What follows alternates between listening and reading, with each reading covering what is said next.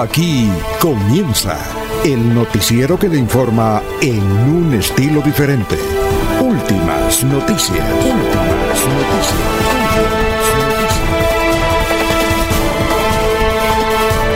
La información analizada por los expertos, sin sesgos, explicada con detalles, sin tanta carreta. Últimas noticias por Radio Melodía, también por Facebook y YouTube Radio Melodía. Director Alfonso Pineda Chaparro.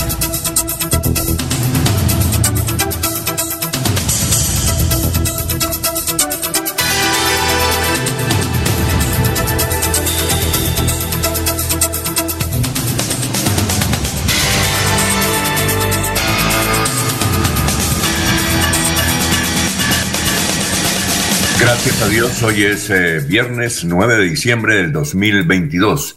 Nos abre el micrófono Arnulfo Otero Carreño para hablar por Radio Melodía. Hoy es viernes del amor. Gracias por la sintonía. Hoy es 9 de diciembre. Hoy es el Día Internacional contra la Corrupción. Es el Día Mundial de la Informática. Y en las efemérides tenemos, en 1824 se registra en el Perú la batalla de Ayacucho. Perú que está de moda en estos días. Un día como hoy, en 1980, eh, fue asesinado en Nueva York John Lennon. Un día como hoy, en 1990, se realizan las elecciones en Colombia para la Asamblea Nacional Constituyente.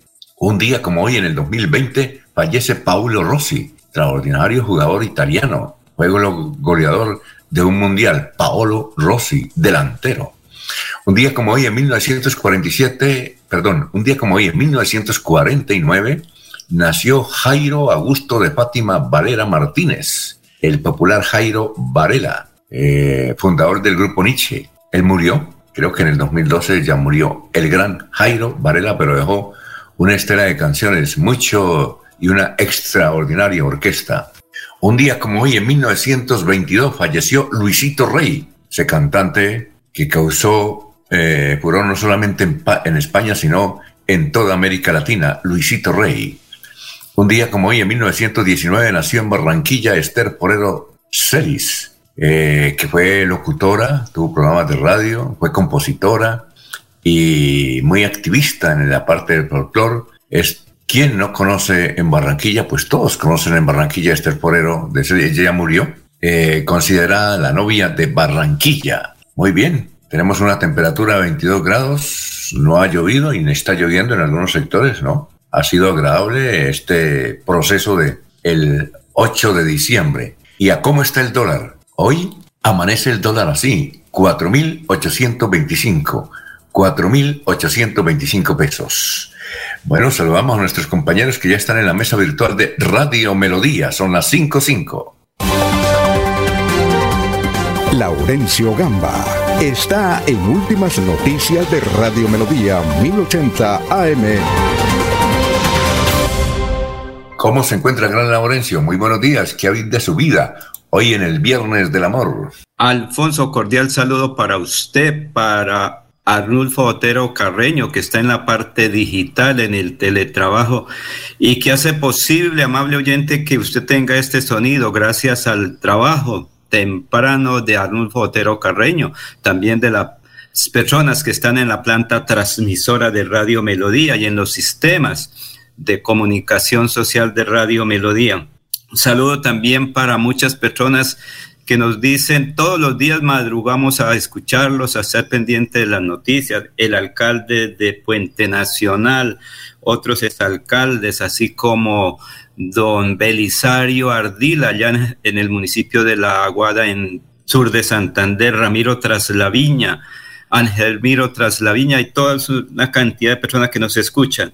Y hay preocupación por los muertos violentos, los hechos que han ocurrido en el Cauca, Colombia y Santander. No cesan los ataques a la fuerza pública y así como a los dirigentes cívicos y sociales. 5 mil millones de pesos invierte la empresa electrificadora de Santander en las subestaciones para atender las afectaciones ocasionadas por la temporada de lluvia, pero todo con el propósito de suministrar el servicio de energía eléctrica, dice el ingeniero Sergio Fernando Pérez Quitián. Plan especial de seguridad opera en Santander para la Navidad y fin de año, así como para la fiesta de Reyes. Comienzo del 2023 debe ser con seguridad, dicen las autoridades. El domingo los habitantes del municipio de La Paz, en el sur de Santander, provincia de Vélez, estarán de fiesta. Llega el gobernador de Santander y la gestora social con los regalos navideños para los niños.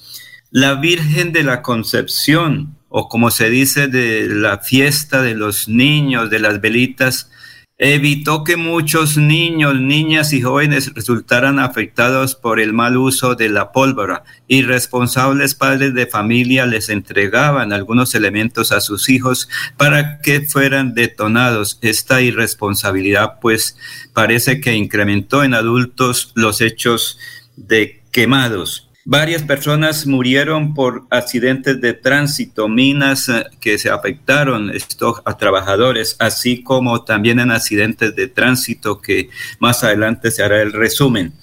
Y el, esta noche será una gran velatón, rechazo a los homicidios, particularmente de hechos violentos con los miembros de la fuerza pública, del ejército en el sur del país, en el Cauca. Precisamente aquí hay una invitación para esta noche, una gran velatón que está orientada por las tropas de la Quinta Brigada, el ejército en Colombia. Todos los hombres y mujeres de Colombia rechazamos el homicidio de nuestros militares que defendieron nuestra amada Colombia hasta el último aliento. Hoy queremos mostrar nuestro apoyo incondicional y solidaridad con sus familias a través de una velatón que realizaremos este viernes 9 de diciembre desde las 7 hasta las 9 de la noche en todas las ciudades principales del país. Colombiano, lo invitamos a encender una luz por cada hombre y mujer militar que ha ofrendado su vida defendiendo el país y rechazamos todo acto que atente contra la seguridad y la vida de nuestros compatriotas y ponga en riesgo el bien supremo de la nación, la paz. Recuerde acompañarnos este viernes 9 de diciembre en esta gran velatón. Encendamos una luz por nuestros militares. Numeral, honor y gloria por siempre. Numeral, yo construyo paz, bien supremo de la nación.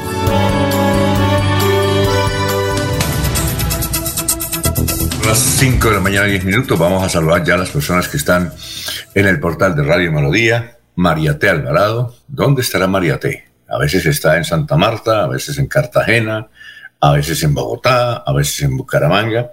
Bueno, un saludo para ella. Igualmente un saludo para don Jairo Macías, para don eh, Ramiro Carvajal de Deportivos Carvajal, Aníbal Navas Delgado, gerente general de Radio Taxi Libres, que tiene el teléfono 634-2222. Un saludo para Juan José Rinconosma, para Arino Mosquera, para el distinguido cardiólogo Jaime Calderón, que ahora va a ser candidato a la alcaldía de Bucaramanga. Hablamos con él y nos dijo que tal vez en enero da entrevistas por ahora, pues está haciendo las consultas. Jaime Calderón, que fue presidente de la Federación Colombiana de Cardiología, muy, pero muy amigo del actual eh, ministro de Educación, el doctor Alejandro Gaviria, del cual fue su asesor cuando fue ministro de Salud el doctor Jaime Calderón, un hombre que es muy reconocido en el departamento de Santander, y nos dijo que seguramente si se da esa posibilidad que le han dicho muchos, él quiere servirle a la ciudad, entonces podría empezar a recoger firmas a partir de enero o de febrero. En todo caso, le está pensando un saludo para el doctor Jaime Calderón, igualmente para eh, Perigan, para Juan José Rinconosma, para Benjamín Gutiérrez, para Miguel García, Igualmente para Walter Vázquez, el hombre del sombrero, dirigente social de la ciudad de Bucaramanga. Eh, y asimismo para Sofía Rueda, para Jairo Alfonso Mantilla, para Orlando Chaparro, para Marilyn Prada, eh, que nos escucha y nos ve desde la cumbre. Gracias por la sintonía. Igual un saludo para Juan Esteves, eh, Rigoberto Prada, eh, igualmente para Pedrito Galvis, Pedrito Ortiz, que ya nos comenzó a enviarnos sus mensajes y sus ruedas de prensa. Igualmente para eh, don, a ver, eh, Álvaro Rodríguez. Nos escucha desde el barrio El Centenario en Barranca Bermeja. Igualmente un saludo para Juan eh, Caicedo, que nos escucha aquí en el centro de la ciudad de Bucaramanga, Pedrito Galvis, Pablito Monsalve. Gracias por la sintonía, estaremos leyendo sus mensajes. Igualmente don Frankie Guevara, que ya se escucha, nos escucha a esta hora. Bien, vamos a ver qué hay en las funerarias de la funeraria en San Pedro. Están en San Pedro la señora Hilda María Gómez Rojas, la señora Beatriz Suárez León, el señor Ciro Alfonso Sánchez Moros, la señora Lola Mendoza Prada, el señor Elías Torres Lesmes, la señora Lucía Sarmiento de Aguilera, el señor Jaime León Pinilla. Miramos en Los Olivos. En Los Olivos están Isabel Gómez Leal, Arcelia María Esmeralda Pur. Eso, es el, eh, el informe que nos suministra. Ya dije el dólar, aquí hay un señor que nos dice, bueno, ¿y el dólar cómo está? Con mucho gusto, ya lo repito, 4.825 pesos. Eh, también mucha información desde el sector del municipio de Río Negro. Eh, nos pregunta Juan Garrido, ¿qué ha pasado con el peaje? ¿Siempre lo van a colocar o lo van a dejar así? Juan Garrido nos escucha en Río Negro. Igualmente nos escucha en Río Negro. Un saludo para él, para Isaías Álvarez, en Río Negro. Y asimismo, mm, Pedro Gómez eh, dice Radio Melodía por considerarme un fan especial. Ah, bueno, Pedro Gómez, gracias, gracias por la sintonía. Dicho esto, son las 5 de la mañana, 14 minutos. Vamos a salvar a nuestro antropólogo de cabecera, el doctor Luis José Arevalo, que nos tiene el pensamiento para hoy, Viernes del Amor. Doctor, tenga usted muy, pero muy buenos días. Muy buenos días, estimados oyentes y periodistas del noticiero Últimas Noticias de Radio Melodía. Feliz Viernes del Amor para todos. Y hoy, Viernes del Amor, nuestro pensamiento trae lo que se ha llamado como la ecuación perfecta o correcta. Y dice, trabaja mientras otros duermen, estudia mientras otros se divierten, persiste mientras otros descansan y luego vivirás lo que otros sueñan, porque la vida es hoy, mañana sigue. Alfonso Pineda Chaparro está presentando Últimas Noticias. Muy bien, este es el resumen de melodíaenlínea.com hoy 9 de diciembre, a través también de 1080m. Un técnico del CTI y su esposa murieron trágicamente al volcarse su campero en una vereda al norte de Bucaramanga conocida como La Vega del sector del aburrido. También resultaron heridos dos niños. La vía en malas condiciones por el invierno fue una de las causas de este accidente. El campero es eh, de placas de Facatativá. Las placas son OIV 442. Desconocidos portando armas automáticas y movilizados en vehículos de alta gama asesinaron en una finca de Puente Nacional a dos hermanos mayores de 60 años que disfrutaban de la noche de las velitas. Se trata de los hermanos Omar eh, de 63 años y Bernardo Roncancio Arevalo de 61, quienes se encontraban con otros familiares y amigos a 10 minutos del casco urbano de Puente Nacional. Una mujer resultó herida. El popular Tocayo Vargas, el rey de la música garranguera en Colombia, va para la cárcel porque cuando fue alcalde de Bolívar, Santander, al sur de Santander, ya tenemos mucha sintonía, ya nos escucha un caballero que habitualmente nos escribe aquí por Facebook Live. Entonces Tocayo Vargas, el rey de la música carranga en Colombia, a la cárcel porque cuando fue alcalde de Bolívar, eh, al sur de Santander, eh, eh, dio un contrato por un millón ochocientos mil pesos. El contrato se pagó, pero no se cumplió. Fue condenado a cinco años. En Caracas, Venezuela, será sepultado el joven Giancarlo Silva, de 25 años, que fue arrollado, él es venezolano, que fue arrollado por un conductor en el sector de cabecera de Bucaramanga la semana pasada. El delincuente conductor fue dejado en libertad. Fue cerrada la fábrica de confecciones más antigua de Colombia. 72 años tenía la fábrica de confecciones en Logal. Será la que competía con Ropa el Roble, ubicada en el área metropolitana de Bucaramanga. Se cierra por asuntos económicos, de mercados. Hay un comunicado y de eso hablaremos más adelante.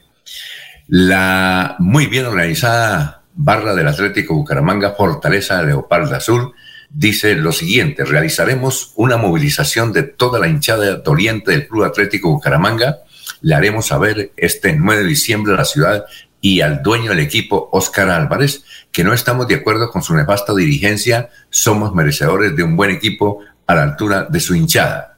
Un joven de 23 años apuñaló a la gente de tránsito porque lo detuvo en un puesto de control vial en Bucaramanga por no tener los espejos de la motocicleta. El muchacho ya fue capturado en las últimas horas por la policía. En Santander van seis quemados con pólvora y eso que está prohibida. Los seis afectados en adultos, tres en Bucaramanga, uno en Barranca Bermeja, otro en Confines y uno más en Sabana de Torres. Cuatro de los lesionados registran quemaduras de primer grado. Vamos a mirar qué dicen nuestros vecinos en Vanguardia Liberal. Estos son los titulares. Un billón en ingresos al año y frenar la contaminación de mercurio. Esos son los propósitos del nuevo gerente del Acueducto Metropolitano de Bucaramanga. Por cuenta de la escogencia del nuevo gerente del Acueducto Metropolitano de Bucaramanga, hubo una serie de cuestionamientos al proceso. Vanguardia conversó con Estrada Carmona sobre su llegada a la gerencia. El periódico El Tiempo que dice, ¿es la guerra en Arauca un desafío para el proceso de paz con el Ejército de Liberación Nacional? Desde el 1 de enero se libra un cruento enfrentamiento entre la guerrilla y las disidencias. El periódico El Frente señala, en su edición de hoy, oportunidad para los santanderianos, Alimentos Polar busca comprar cosechas de maíz en Colombia. Alimentos Polar está buscando más productores de maíz en Colombia para comprar sus cosechas. Así lo hicieron saber sus directivos al anunciar que esperan elevar en un 25% sus adquisiciones del grano en el mercado nacional, al tiempo que comentaron que esperan cerrar este año con un incremento del 20% en ese segmento. La Polar es una multinacional venezolana. Bueno, eh, también tenemos eh, la, la, opinión de Cúcuta. Dice, el panta chirense es declarado patrimonio cultural de la región. Y la pregunta melodía, la pregunta del día melodía, ¿considera que los hechos políticos en Perú son contra la democracia, salvan la democracia, burla a los electores? Hasta aquí el resumen en melodíaenlínea.com y 1080 AM. Continuamos con las últimas noticias en Radio Melodía. Radio Melodía, la que manda en sintonía. Muy bien, nos escribe don Pedro Gómez nuevamente, dice, necesitamos una flota de helicópteros para poder trasladarnos de Piedecuesta a Bucaramanga para evitar los trancones. Sí, muchos trancones, eso sí es cierto. Oiga, don Laurencio, usted que usted, bueno, usted conoce Puente Nacional, eh, no sé si usted conocía a los dos señores que fueron asesinados, los hermanos que fueron asesinados el día de las velitas. Eh, ellos respondían al nombre de Omar y Bernardo Roncancio Arevalo. Eso fue 10 minutos de Puente Nacional en pleno día de la velita. Llegaron sicarios en camionetas de alta gama y motos de alta gama. Dispararon y se fueron. ¿Usted conocía a esos señores? Debieron ser gente importante, ¿no? Omar y Bernardo Rocasio Arevalo. No, Alfonso, no los conocía porque dicen que al parecer eran comerciantes que tenían sus negocios por lado de Bogotá, por zonas cercanas a Chiquinquirá y obviamente a Puente Nacional. Es que desde el sur de Santander tiene mucha actividad comercial con Bogotá, con, eh, digamos, la zona cundiboyacense. Entonces, desde el sur de Santander se llevan muchos productos hacia esas regiones. No se sabe qué situación tendrían estos dos hombres y la señora que estaba con ellos, porque también está grave la señora que los acompañaba. Ella está en un hospital de Tunja y con eh, pronóstico reservado, pero no se sabe qué situación. Estaremos más adelante a ver si podemos hablar con Vicente Niño Mateos, que es el alcalde de Puente Nacional, Alfonso. Ah, muy bien, perfecto. Ya nos escribe aquí don Álvaro Garita, nos va a dar a conocer la, la, edición hoy del periódico del Frente, nos menciona que en primera página también trae una relación de las vías de Santander con retraso en las obras de pavimentación son ocho. Ahí están todos los... Eh, son, hay muchos retrasos, pero particularmente esos. Eh, igualmente, un saludo para eh, Gustavo Jerez Belandia, que nos escucha a esta hora. Gracias por la sintonía. Dice Gustavo Jerez Belandia, buenos días. Que la felicidad salga al encuentro y hagan hoy, 9 de diciembre, un día perfecto para ustedes. Un abrazo y cuídense. Ah, bueno, y nos manda una oración. Eh, Gustavo Jerez que fue uno, Brandia, que fue un oficial retirado del ejército. Vamos a saludar como se merece a esta hora a don Jorge Caicedo. Son las 5 de la mañana, 23 minutos. Jorge Caicedo está en Últimas Noticias de Radio Melodía 1080 AM.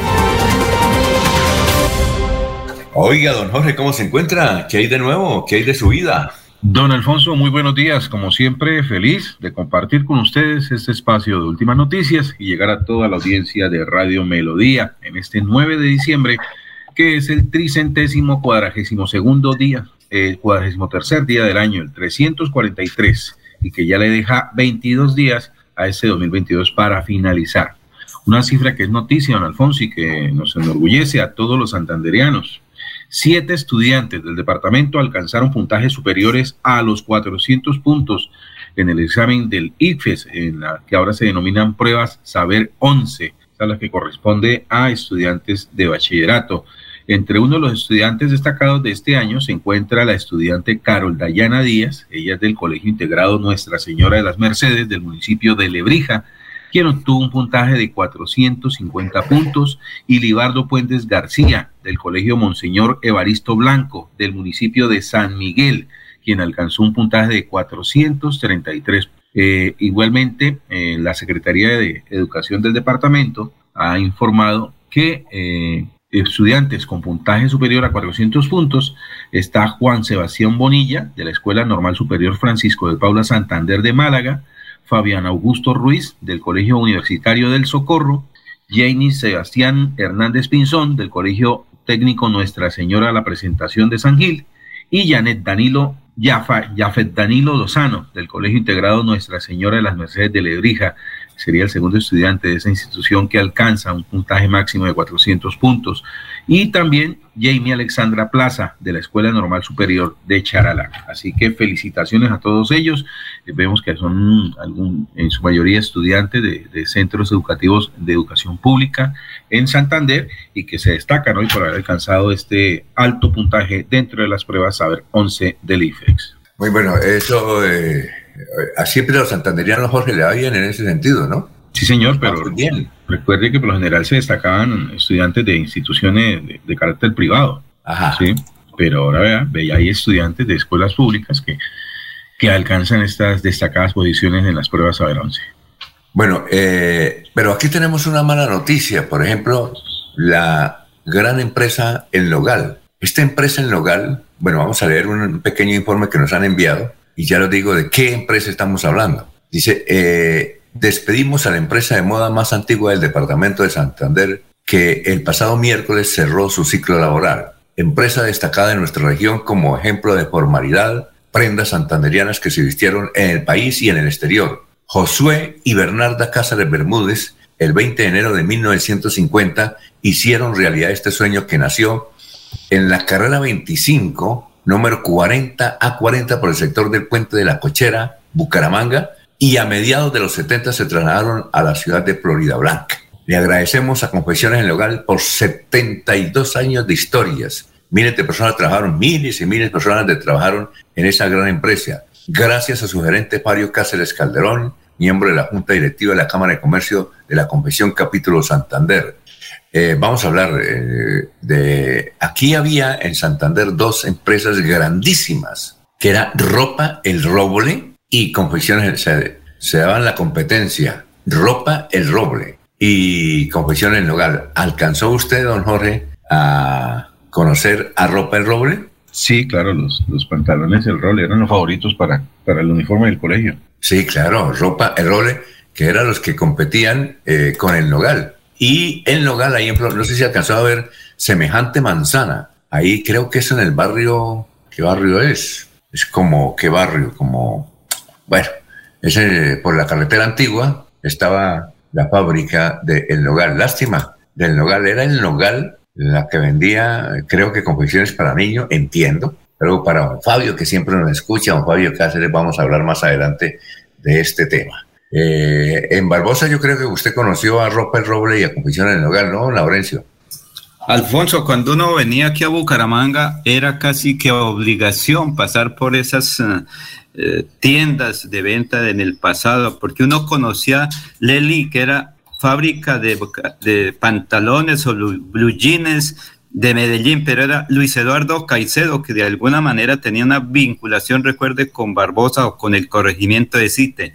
Los Caicedo, Luis Eduardo Caicedo, Leli, que era la fábrica también importante para la época. Pero aquí cuando uno venía del sur de Santander como joven o como eh, niño, pues oh, vamos a, a, ver si me compran la pintica para el 24, por ejemplo, si era en diciembre, o para julio, que para ir a la Virgen de Nuestra Señora del Carmen, si no estoy mal, en Villa de o para ir a Chiquinquirá. Esas eran las cosas que siempre se hacían para la época, Alfonso.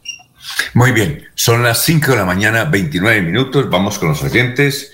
Nos escribe, ah, este es peruano, Gregorio Abaunzoa Porceli. Dice, soy un ciudadano que vivo aquí en la ciudad de Bucaramanga hace unos años y me preocupa la situación en el Perú. Quiera Dios y el señor San Martín de Porras que nos ayude en esta crisis. Pero es un país muy bonito que está en desarrollo, pero también es muy bonita la ciudad de Bucaramanga, donde me han acogido plácidamente. Ah, bueno, salud para usted, amigo peruano. Sí, la situación en Perú está tremenda.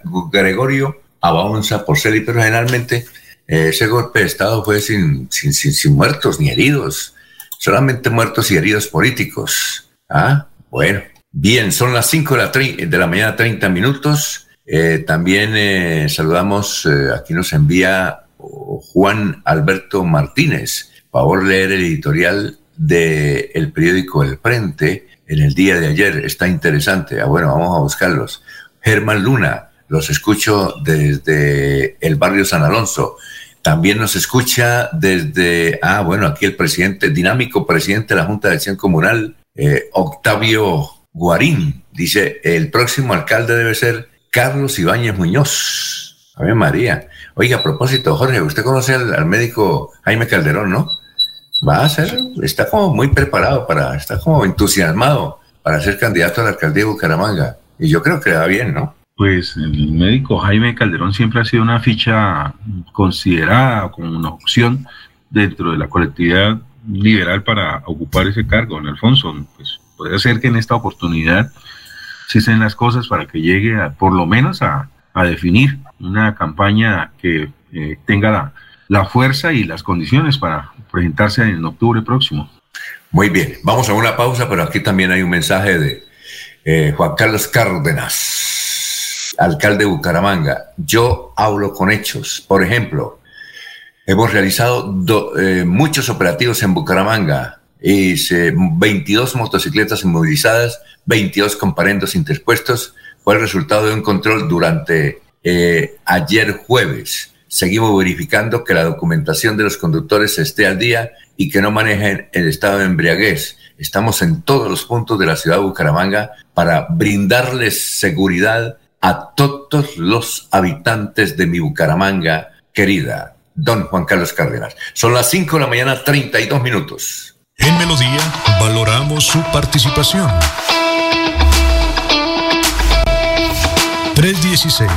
316-550-5022 es el WhatsApp de Melodía para que entremos en contacto. Envíenos videos o fotografías de las noticias de su comunidad y las publicaremos en nuestros medios digitales. 316-550-5022. El WhatsApp de Melodía para destacar su voz. Melodía, la que manda en sintonía. ¿Sabías que las drogas y su uso excesivo causan la muerte? ¿Por qué terminar tu vida solo por curiosidad? No lo olvides, de lejos de las sustancias psicoactivas. Quiérete más, no te dejes arrastrar.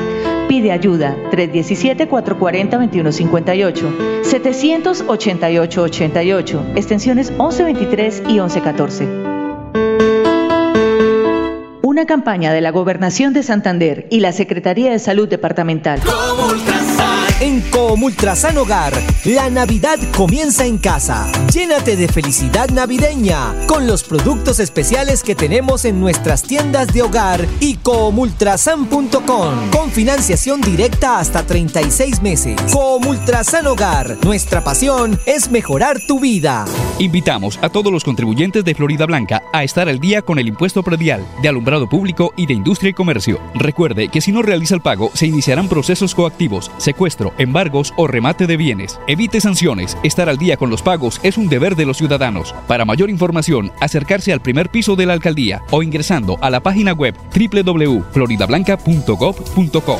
Florida Blanca, gobierno de logros. Miguel Moreno, alcalde. Estudie en Uniciencia desde 1.250.000 pesos. Horario flexibles, calidad docente y educación al mejor precio. Uniciencia te acerca a tus metas. Matricúlate en el 317-667-0986 www.uniciencia.edu.co. Matricúlate en el 317-667-0986 o si no, en la página uniciencia.edu.co.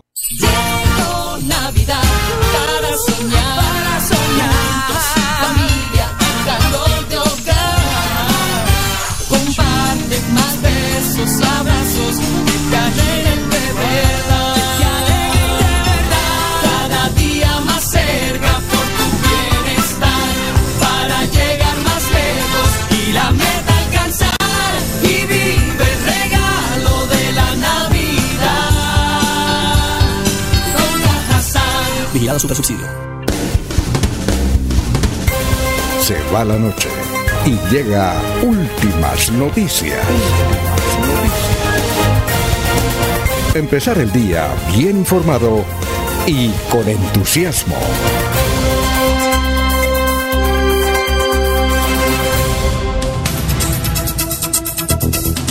Ya son las 5 de la mañana, 35 minutos. Eh, oyentes, Héctor Santara Cala. Don Héctor Santana Cala dice, hoy más que nunca doy gracias a Dios por permitirme celebrar un año más de vida, en esta ocasión liderando la gran empresa Cotaxi de Colombia. Gracias a mis compañeros por sus manifestaciones de cariño que desde eh, el día de ayer estoy recibiendo. Bueno, del miércoles, ¿verdad? Eh, igualmente nos escribe, a ver, de Leticia, un santanderiano, Yesid eh, Mantilla, eh, John Yesir Mantilla, gracias. Dice que nos escucha en Leticia, gracias. Que mm, no es partidario de saludos todos los días, pero, pero sí todos los días nos escucha. Bueno, un saludo para el gran Alfonso Prieto, al gran Alfonso Prieto. Bueno, para don Aníbal Morales Mogollón, gracias por la sintonía. Oiga, Laurencio, eh, increíble lo que le ocurrió al Tocayo Vargas, ¿no? Tocayo Vargas es un gran artista de la carranga, fue alcalde del municipio de Bolívar, eh, fue capturado. Siempre andaba con la ruana hablando, no le fue muy bien. ¿Usted recuerda cuando fue alcalde hace como unos 10, más de 10 años, ¿no? Hace como unos 15 años fue alcalde de, Bolívar.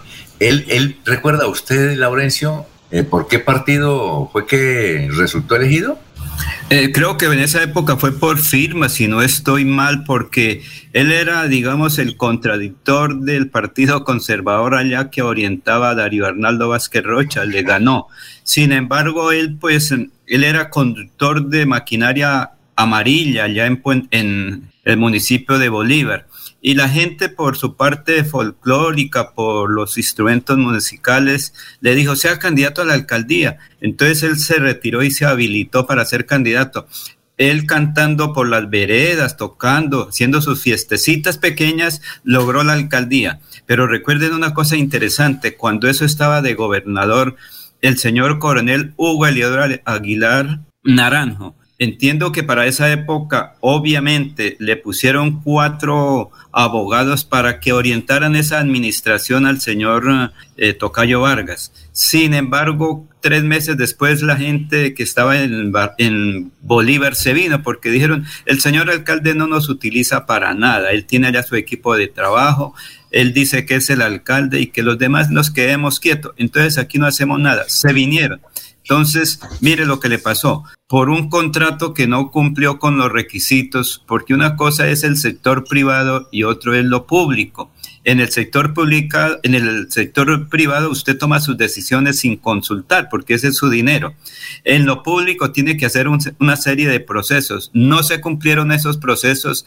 Desafortunadamente, hoy son las consecuencias que tiene el tocayo Vargas, que ya fue capturado por el CTI aquí en el, no sé si fue en Santander o en alguna parte, porque cuando él lo sancionan, él no se presentó y estaba entre comillas huyendo y finalmente fue capturado el tocayo Vargas, que ahora pues la situación es muy compleja. Cinco años de estar en la cárcel, yo no sé si ella pueda cantar o no, porque lo de él es la música, eh, digamos, eh, autóctona o folclórica o como se le quiera llamar de Santander o del plano cundiboyacense, porque recuerden que la carranga es entre Boyacá, Santander y Cundinamarca. Eso sí es cierto. Son las 5 de la mañana, 39 minutos. Los oyentes, Maribel Cáceres nos dice, buenos días. Eh, Confesiones en Nogal se encontraba eh, o se encuentra ahora eh, en el barrio Caldas. Eh, actualmente es el barrio El Dorado. ¿Ah, será? don Pedro Gómez nos dice, la fábrica de camisas también muy popular en Bucaramanga camisas Stewart, muy importantes en el barrio Gaitán. esas camisas Stewart eran famosísimas en Colombia, camisas Stewart. Bueno, lamentablemente eso. Oiga, Jorge, hay otra noticia que ayer eh, publicó ampliamente la revista Semana, la revista Semana, y es que eh, el ingeniero Rodolfo Hernández va a ser candidato a la alcaldía de Bogotá. ¿Quién lo creyera?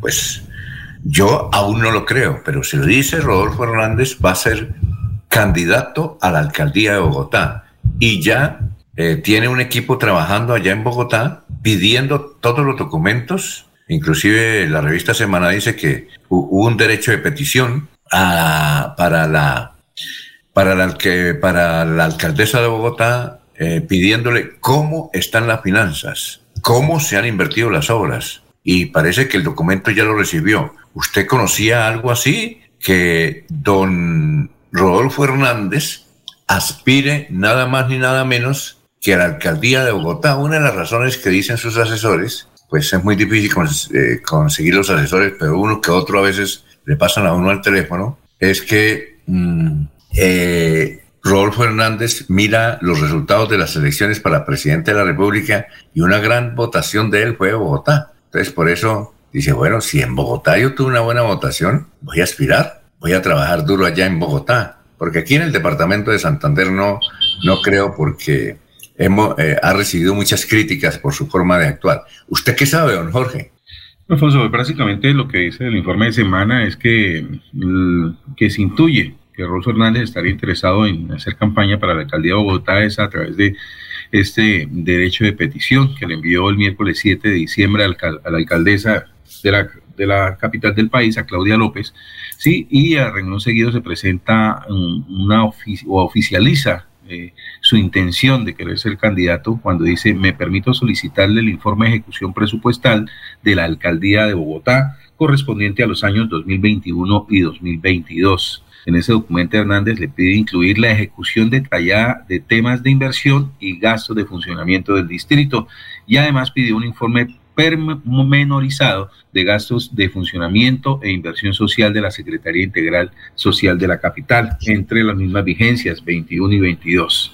También solicitó los mismos datos al Instituto de Desarrollo Urbano en los últimos años, es decir, información que sería fundamental para la construcción de una propuesta de, de, gobierno, un plan de gobierno para una alcaldía como la de la, de la capital del país. Sin embargo, en Alfonso, recordemos que Hernández también hizo el mismo ejercicio con la gobernación de Santander, donde además de, presentar un derecho de petición solicitando esta información, también se pavoneó por los pasillos del Palacio Amarillo, tomó tinto ahí en las cafeterías, habló y charachó generando pues revuelo entre quienes visitaban el palacio ese día. Entonces, de pronto es más estrategia mediática para mantenerse ahí sobre con el foco de los medios de comunicación, sí, como le gusta a él, que gente mire, que la gente hable de lo que pueda hacer, haga suposiciones sobre lo que haga, pero nunca salir a los medios a responder inquietudes como por ejemplo las que hace poco reveló el canal Noticias RCN con respecto a la eh, reunión fundacional de su movimiento Liga de Gobernantes para inscribirla entre el Consejo Nacional Electoral. Muy bien, son las 5 de la mañana, 43 minutos. Sí, cuénteme, Laurencio. Es que me dicen también que lo importante del ingeniero, conforme a su experiencia, sería doña Juana. ¿Juana qué? ¿Qué pasa? Doña ah, ya, el, basurero, que va por el basurero mañana. Porque no, es que Alfonso, recuerde la que... Gente la gente se inventa, dice. No, no, no, no, no, no. ¿Cuál invento? No, señor. ¿Cuánto vale recolectar las basuras en Bogotá? No, que esa es una millonaria inversión. Y entonces lo que dicen los expertos en temas, en Bogotá se requiere esa tecnología que quiso implantar aquí en, en Bucaramanga el ingeniero y Bogotá la necesita porque es que no solamente las basuras, sino todo ese componente de generar energía y generar energía limpia. Recuerde que si se hace un buen proceso con las basuras, producen energía y eso es lo que la, la transición energética que se llamaría. Y eso hay mucho dinero en el mundo para eso. Entonces me dicen por ahí, al, el señor eh, es alcalde de Bucaramanga, sí sabe cómo están las cosas en Bogotá. Por eso pide cómo están las finanzas, cómo se puede invertir plata en la recolección, depósito final de basuras, la, el tratamiento para generación de energía. Y Bogotá que sí tiene mucha energía, Alfonso. Muy bien, son las 5 de la mañana, 45 minutos. En todo caso, nos dice aquí un oyente que seguramente será, recuerda usted que la semana pasada, no, esta semana, les dijimos que Oscar Yair eh, nos iba a traer una gran primicia, pues suponemos que era esa, que era esa, que el señor Rodolfo Hernández va a ser candidato a la alcaldía de Bogotá, ya dice que tiene su oficina, ya su sede de actividades en Bogotá. Muchas gracias al caballero que nos escucha y que nos escribe. 545. El próximo 18 de diciembre será la rendición de cuentas del señor alcalde, el joven alcalde, uno de los más jóvenes de Colombia, Miguel Moreno, alcalde de Florida Blanca, y ha titulado y ha titulado este, este informe de cuentas que será a las 4 de la tarde de este sábado noche, 18 de diciembre, Miguel al tablero. Miguel al tablero. A todos los funcionarios les obliga a entregar una rendición de cuentas por sus actividades y él entonces irá con un programa especial Miguel al tablero que será en el canal TRO a partir de, de, este sábado de noche a las 4 de la tarde. Son las 5.46 minutos, gracias a los oyentes. Elda de Prailla dice, nos escucha, dice bendiciones. Eh, Luis Armando Jaime Jaimes, Maribel Cáceres, eh, Juana Ortiz, dice, soy también peruana, resido en la ciudad de Bucaramanga.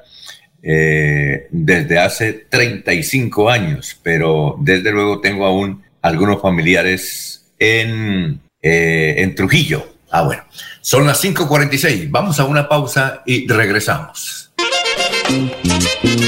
Para la fiesta de fin de año, la Embajada Zapatoca le ofrece licores nacionales e importados en las mejores marcas y vinos de alta calidad. Además, tortas, ponqués y mil delicias más. Disfruten grande en compañía de su familia y amigos con el servicio a domicilio las 24 horas de la Embajada Zapatoca. Comuníquese a la línea celular 320-2977-756 o al 315-6654-131 y le llevamos su pedido al instante. Embajada Zapatoca. Estamos ubicados en la carrera 27, número 1406 y en la carrera 27, 3380 en Bucaramanga. Qué buena noche, buena. felicidad. A entre amigos. Con felicidad. Y es nuestro amor. En Bucaramanga volvimos a ser la ciudad de los parques. En el 2022 estamos reconstruyendo más de 100 parques con los que seguimos rejuveneciendo la ciudad y haciéndola más bonita. Muy pronto podrás disfrutarlos con seguridad y confianza, respirar aire puro y compartir unos espacios públicos más incluyentes y accesibles para todos. Alcaldía de Bucaramanga.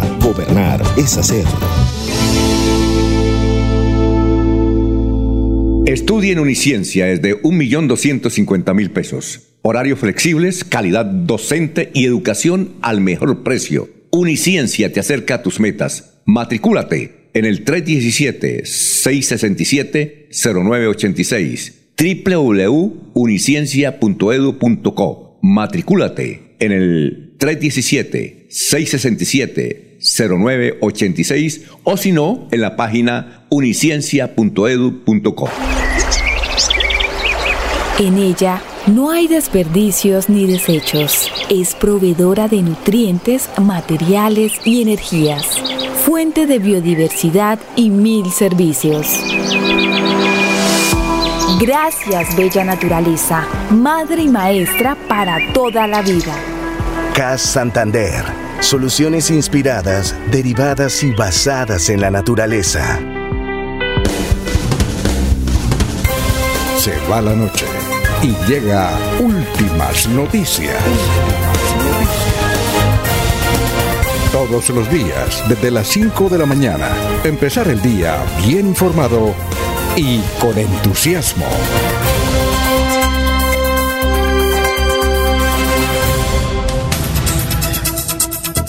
Bueno, son las 5 de la mañana, 49 minutos. Estamos en Radio Melodía. La policía ya identificó al funcionario de la fiscalía que perdió la vida en el sector de La Vega, ahí en la, vereda del Aburrido, al norte de la ciudad de Bucaramanga. Ellos iban en un campero eh, quedó, quedó, parcialmente destruido. Es el panquero, eh, un campero de placas de Facatativá. O IB son sus placas 442 de Facatativá. Un campero mm, eh, modelo 1990 una pareja de esposos murió. Eh, el conductor fue identificado como Elber Francisco Jaimes Rodríguez. Su esposa María Margarita Amaya Patiño, santanderiana. Elber Francisco Jaimes y su esposa María Margarita Amaya Patiño, eh, varios menores resultaron heridos en ese accidente de tránsito en el sector de El Aburrido. Son las 5 de la mañana, 50 minutos. 5.50 minutos. Vamos con más noticias, Jorge, a esta hora de la mañana. Estamos en Radio Melodía. Así es, don Alfonso. Fue capturado un motociclista que apuñaló a un agente de tránsito en la ciudad de Bucaramanga. El caso ocurrió exactamente en el barrio Provenza, en el sur de la ciudad, cuando el uniformado detuvo a un motociclista a quien le requirió porque no tenía espejos en su velocípedo, el cual venía conduciendo. En medio de la ira del conductor de la moto, un joven de 23 años, de nacionalidad venezolana, atacó con un cuchillo al funcionario de tránsito que estaba en el puesto de control vial. Los policías entran a detener a esa persona que tenía múltiples golpes debido a una caída que tuvo porque iba a alta velocidad tratando de evadir a la autoridad. Se traslada a un centro asistencial y los uniformados de policía judicial entran para hacer la captura, según información que entregó el coronel José Roa, comandante de la Policía Metropolitana. El agente de tránsito, quien recibió una herida en su espalda, recibe atención médica en una clínica de, de la ciudad. Muy bien, son las 5 de la mañana, 51 minutos. Roy Barrera escribió lo siguiente. El presidente del Senado, eh, sobre lo del Perú, dice, hace bien México en brindarle el asilo a Pedro Castillo, presidente del Perú. Los hechos del Perú merecen cuidado, un cuidadoso análisis. ¿Cómo es posible que un humilde maestro de escuela que logra la presidencia en un país con una élite históricamente clasista y racista eh, logra llegar a la presidencia de la República? Pero lamentablemente no se preparó el muchacho para gobernar y cometió muchos errores, demasiados errores, y esto lo ha sacado de la presidencia. Pedro Castillo, que seguramente eh, irá al Perú, a, a México, asilado, dice don Roy Barrera. Bueno, vamos con más noticias, don Laurencio. Son las 5.52. Alfonso, Sergio Fernando Pérez Quitian, empresa de electrificadores Santander, donde están invirtiendo más de 5 mil millones de pesos en la atención a las subestaciones que de alguna manera han recibido alguna afectación por la temporada de lluvia o para adecuarlas para un buen servicio las estaciones que son los centros de distribución de energía en Santander. Precisamente aquí está el ingeniero Sergio Fernando Quitián hablando sobre cómo están trabajando en las subestaciones. En esta oportunidad informamos a todos nuestros clientes y usuarios que a partir del año 2022 en nuestra empresa venimos ejecutando un proyecto muy importante que hemos denominado normalización y mejoramiento de subestaciones eléctricas de potencia. Allí lo que estamos realizando es mejorar las condiciones actuales de la infraestructura eléctrica y civil de las subestaciones de tal manera que nos permitan hacer eh, un mantenimiento más eficiente, más oportuno, con garantías y en el marco de seguridad operacional para todos nuestros trabajadores. Allí hemos invertido cerca de 5 mil millones de pesos y eh, claramente esto va a permitir y va a repercutir en un mejoramiento de la calidad del servicio que prestamos a todos nuestros clientes y usuarios. Eh, seguiremos también ejecutando más inversiones en este tipo de subestaciones con el ánimo pues de mejorar día a día y prestar un servicio más confiable a todos nuestros clientes y usuarios. Muy bien, son las 5 de la mañana, 53 eh, minutos. Hoy en el Nuevo Día, que es un periódico fundado por Vanguardia Liberal en Ibagué, hay una crónica sobre lo que le están gritando a Jesse Uribe. Y el título de la información es La moza no se mete a la casa, le gritaron a Jesse Uribe luego de una presentación en Ibagué. Un hombre que estuvo cerca del cantante le gritó y la incómoda situación quedó registrada en un video que se viralizó la, fuente, la fuerte polémica entre Jesse Uribe, su actual esposa Paola Jara, y Sandra Barrios, la santanderiana, quien eh, se casó con él por primera vez, parece de nunca acabar, pues, al, pues aún le siguen gritando en la calle al artista de música popular. Eso sucedió eh, este, esta semana, luego de una presentación del artista, ya que una persona le gritó al verlo pasar duro y con megáfono. La moza no se metía a la casa. Dice la información que estamos leyendo literalmente en el diario La Nación de Ibagué. Dice,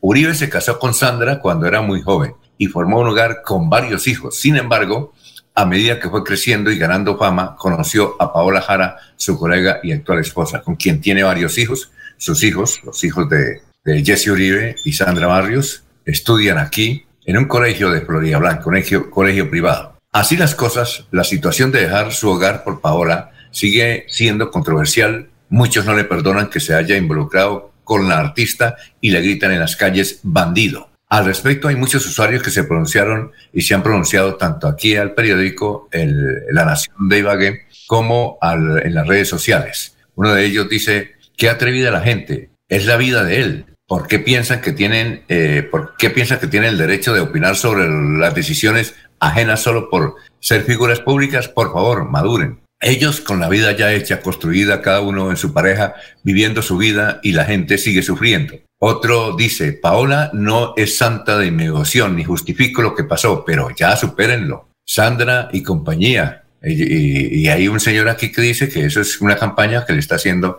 Sandra eh, contra su ex esposo. Bueno, eso es, lo, eso es lo que sucede. Son las 5 de la mañana, 56 minutos. Eh, aquí dice un señor, nos quiere informar dónde queda la vereda del aburrido. Sí, es al norte, ¿no?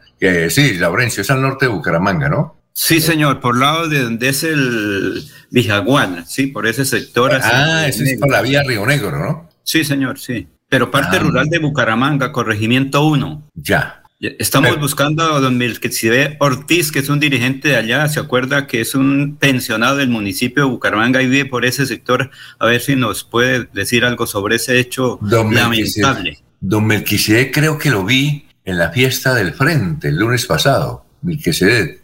¿Melquisedec no fue eh, presidente del sindicato? ¿Me da la impresión? Del municipio de Bucaramanga, es un dirigente sindicalista, social, campesino, ¿sí? Ah, que se enfrentó muchas veces al anterior secretario de Desarrollo Social de Bucaramanga, el doctor Figueroa, Jorge Figueroa. Por ahí tuvieron ciertos roces porque decía Figueroa, ustedes no tienen allá nada, ¿para qué ponen a molestar? Eso no piden agua. Y el señor Ortiz le decía, es que es una comunidad, una escuela que requiere el agua y ustedes siempre dicen que no tenemos, claro que sí tenemos allá cosas importantes pero ya con, entiendo que con el actual alcalde y el secretario de Desarrollo tienen buenas actividades y han coordinado muchas eh, eh, desarrollo para ese corregimiento. Oiga, don Jorge, ¿todavía está sesionando la Asamblea del Departamento de Santander o va a sesionar o ya no? Mm, sí, señor, fue llamado a sesiones extraordinarias, nos lo informó acá el presidente de la corporación, el diputado Mauricio Mejía Bello.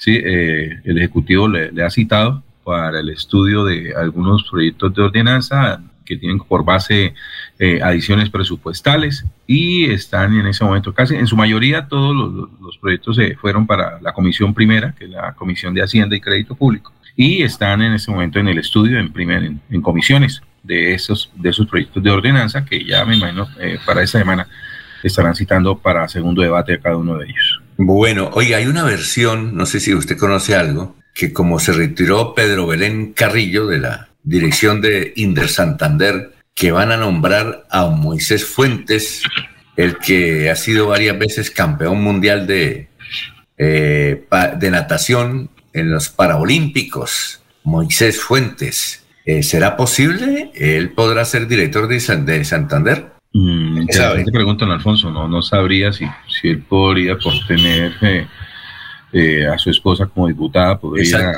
podría llegar a ocupar el cargo, ¿no? Primero, que porque pues se da dentro, de, bueno, el hecho de que ella ya fue elegida, ¿no? Sí, ya fue elegida. Lo que pasa, sí, a mí me parece que no, que no hay ningún inconveniente, pero sería una buena designación. Eso, eso sería un homenaje a un hombre que es deportista, que además sabe de administración, porque él se ha preparado. Él tiene varias carreras, a pesar de su dificultad, él, él, se ha preparado mucho, tiene bastante conocimiento en la administración pública, ¿no? Sí, señor, sí es. Sería un... ¿Usted sí había conocido esa versión o no? No, no, no, no tenía idea de ese, de ese posible nombramiento.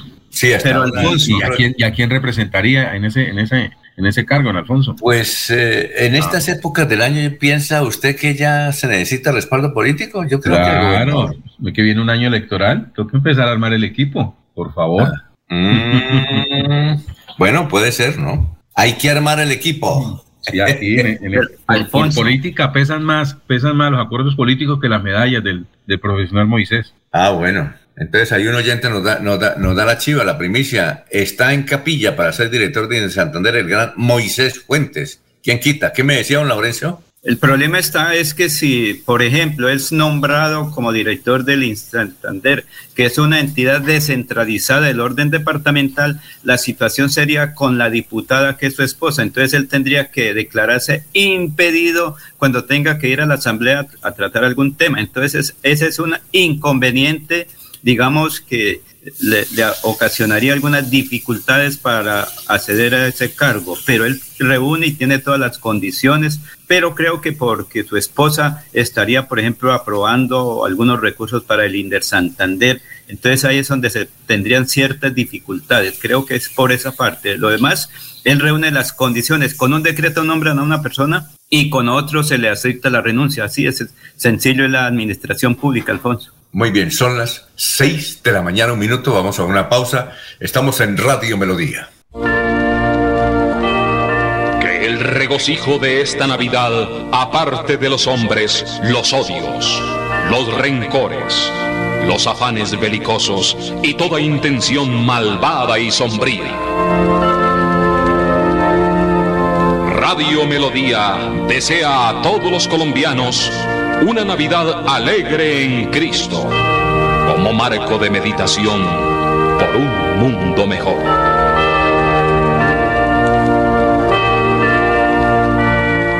Mantén tu mente y cuerpo sanos, vive y comparte con tu familia y siéntete orgulloso de tus planes libres de drogas. ¿Qué más le pides a la vida? No lo olvides, de lejos de las sustancias psicoactivas. Quiérete más, no te dejes arrastrar. Pide ayuda 317-440-21158, 607-788-88, extensiones 1123 y 1114. Una campaña de la Gobernación de Santander y la Secretaría de Salud Departamental. Invitamos a todos los contribuyentes de Florida Blanca a estar al día con el impuesto predial, de alumbrado público y de industria y comercio. Recuerde que si no realiza el pago, se iniciarán procesos coactivos, secuestro, embargos o remate de bienes. Evite sanciones. Estar al día con los pagos es un deber de los ciudadanos. Para mayor información, acercarse al primer piso de la alcaldía o ingresando a la página web www.floridablanca.gov.co. Florida Blanca, gobierno de logros. Miguel Moreno, alcalde. Como jardinero, es el mejor, polinizando y esparciendo semillas. Todo un grandote que se vuelve niño, comiendo uvas y bromelias. Caminante de los páramos feliz de ver correr el agua. Es el oso de anteojos, parte de nuestra biodiversidad que debemos proteger. CAS Santander. Soluciones inspiradas, derivadas y basadas en la naturaleza. Se va la noche y llega últimas noticias. Empezar el día bien informado y con entusiasmo.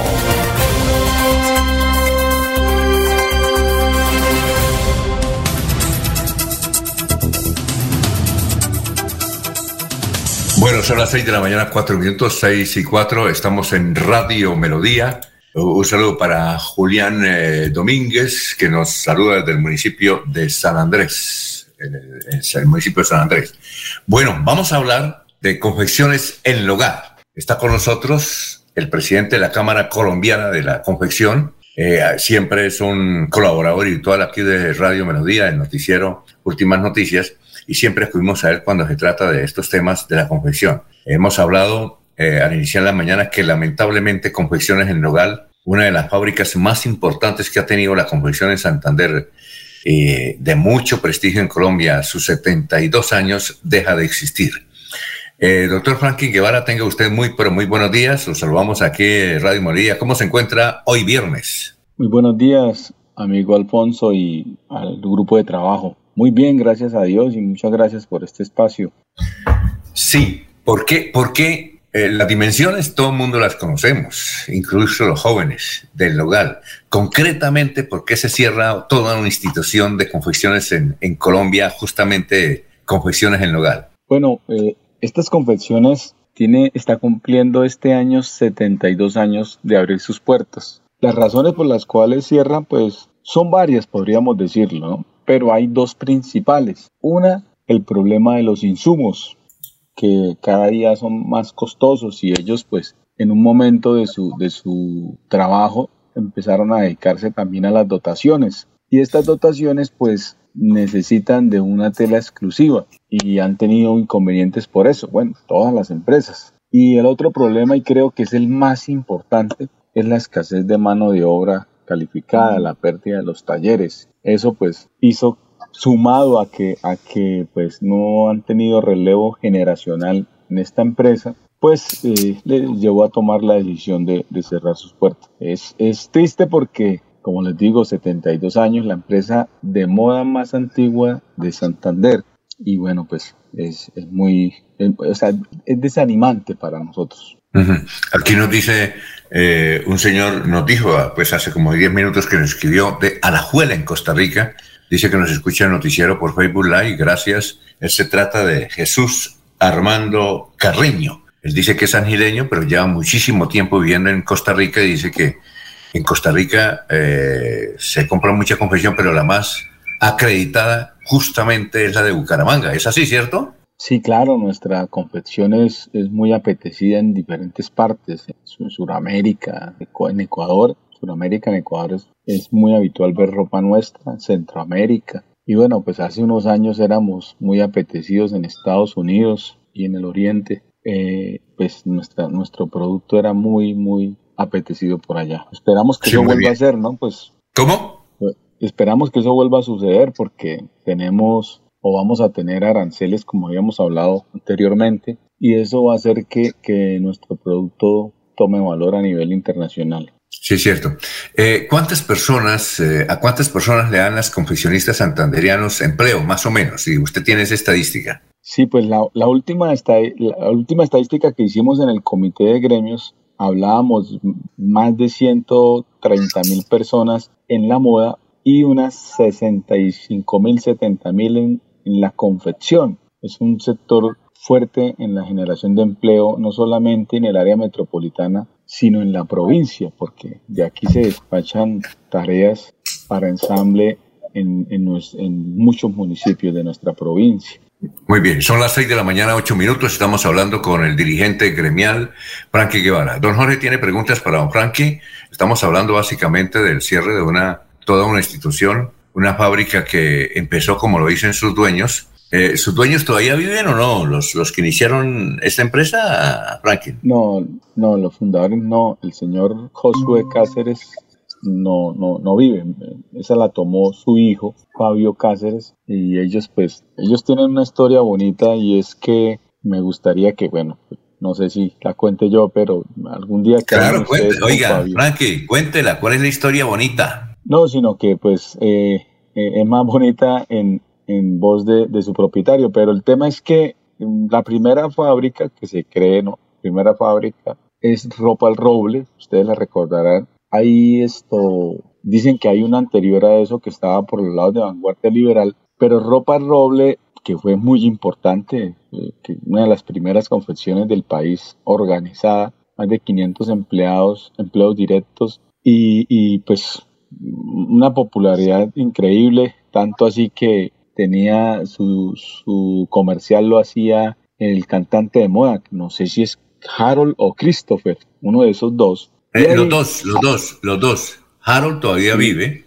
No, Harold, no sé si murió. Creo que murió. Harold murió. Christopher todavía vive, de San Andrés. Eh, Harold es el que canta una canción que llama Jesucristo. Yo no sé cantar, pero Jesucristo. Harold, Harold sí falleció, don Alfonso. Sí, sí. Hace algunos años y Christopher es el, el, el, intérprete de la famosa canción Jesús Cristo. Y entonces, ¿cuál, es, la anécdota?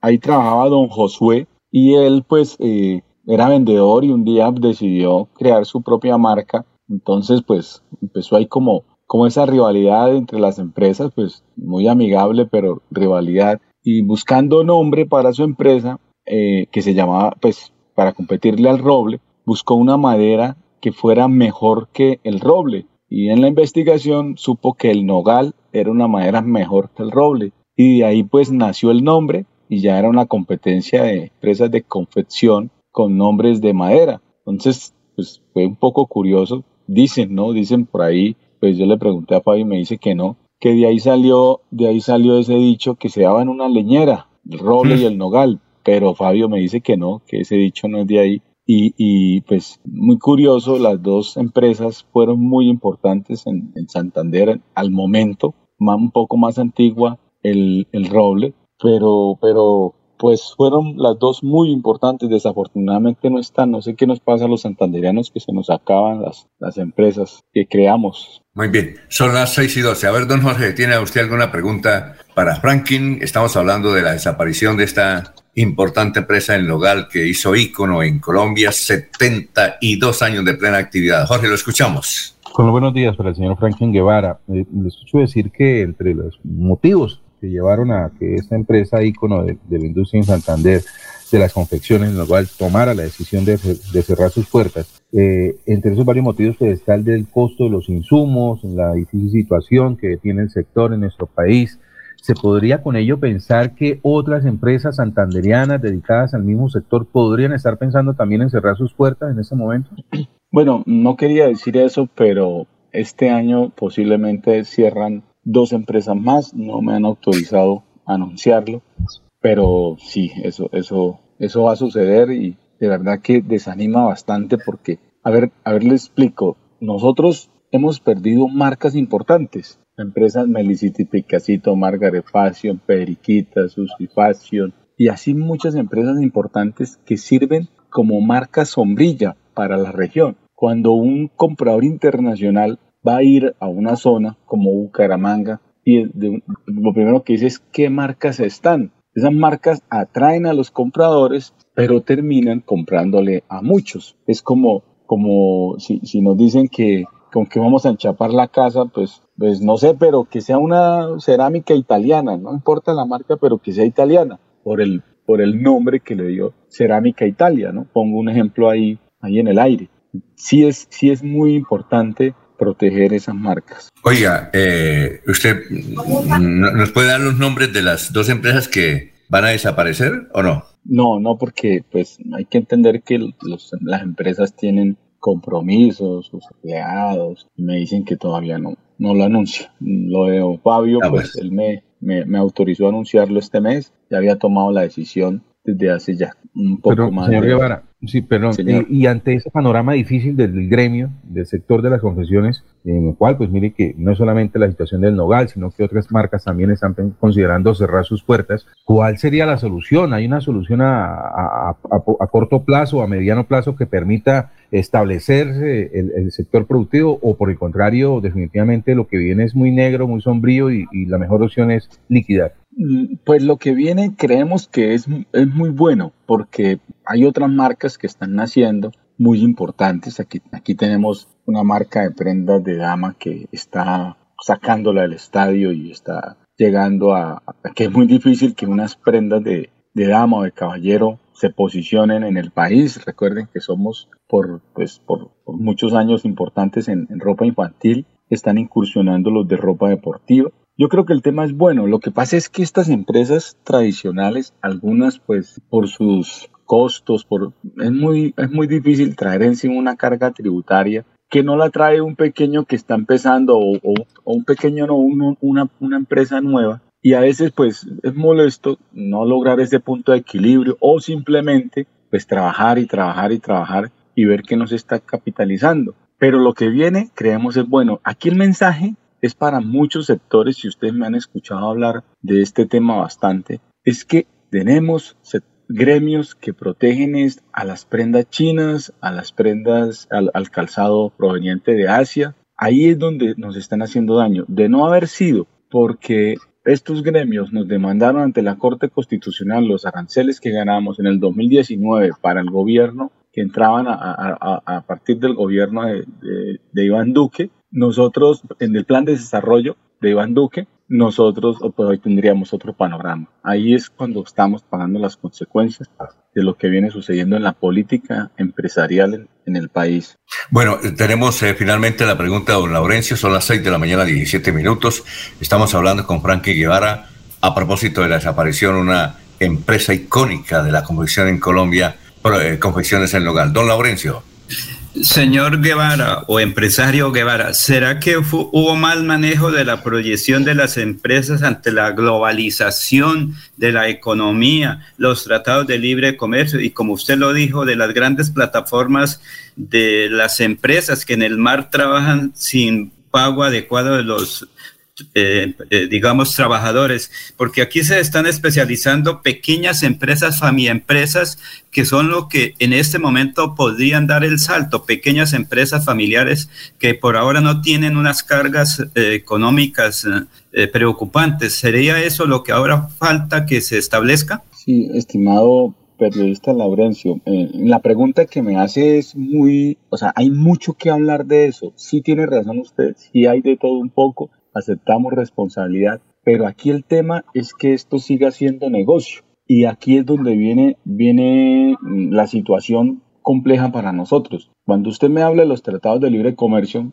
que no tiene que ver con el problema, el problema nuestro es con los no tratados de libre comercio, como Asia, pero sí los, los TLC nos, nos afectaron bastante porque en la negociación que se hizo, en el Tratado de Comercio en el gobierno del presidente Uribe, se cometió un, un, error, porque ahí vuelvo a lo mismo. Eh, enviaron a gremios que creen importantes y que creen que, que representan a la industria y terminaron haciendo una mala negociación. Le aplicaron certificado de origen desde el hilo cuando nosotros importamos el 94-96% de la hilaza, que es la materia prima para fabricar la tela. De ahí vino un problema, se acabaron, sabemos lo que pasó con Fabricato, con Tejer, y ahí nosotros empezamos a, desbalancearnos, no podíamos exportar a Estados Unidos porque aprovechar el TLC porque no tenemos certificado de origen y empiezan las empresas fuertes que exportaban, las marcas importantes o tradicionales empiezan a, desbalancearse y a perder su punto de equilibrio y bueno, pues ellos terminan después es prefiriendo cerrar porque pues, no, no hay un mercado para ellos como lo manejaban antes. Ahí hay de todo, de todo un poco, pero lo importante aquí son la política, es la política empresarial que desfavorece la producción nacional. Muy bien, muchas gracias, Frankie. Muy gentil, muy amable por estar con nosotros, eh, presidente de la Cámara Colombiana de la Confesión. Muy gentil, gracias. gracias a ustedes, muy amable. Muy bien. Perfecto. Son las 6 de la mañana, 20 minutos. Estamos en Radio Melodía, 6 y 20 y es nuestro amor. En Bucaramanga, la gente tiene más platica en sus bolsillos y entre todos movemos más la economía. Gracias al esfuerzo y el trabajo conjunto entre el sector público y privado, seguimos generando más oportunidades para todos. Así, con un manejo transparente de los impuestos basado en la confianza de los bumangueses, nos consolidamos como la ciudad con menor tasa de desempleo y mayor reducción de la pobreza en Colombia. Alcaldía de Bucaramanga. Gobernar es hacer. Estudie en Uniciencia es de 1.250.000 pesos. Horarios flexibles, calidad docente y educación al mejor precio. Uniciencia te acerca a tus metas. Matricúlate en el 317-667-0986 www.uniciencia.edu.co. Matricúlate en el 317-667-0986 o si no, en la página uniciencia.edu.co. En ella no hay desperdicios ni desechos. Es proveedora de nutrientes, materiales y energías. Fuente de biodiversidad y mil servicios. Gracias, Bella Naturaleza, madre y maestra para toda la vida. CAS Santander. Soluciones inspiradas, derivadas y basadas en la naturaleza. en la capilla y repique de navideñas. La parroquia de Nuestra Señora del Perpetuo Socorro invita a todos los feligreses y devotos del Señor de los Milagros para que participen con toda su familia en la novena de Navidad del 16 al 24 de diciembre a las 5 de la mañana con transmisión gigante de la potente Radio Melodía en los 1080 de la M. Melodía en Navidad, la que manda en sintonía.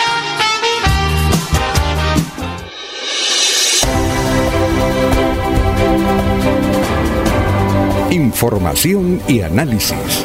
Es el estilo de Últimas Noticias por Radio Melodía 1080 AM.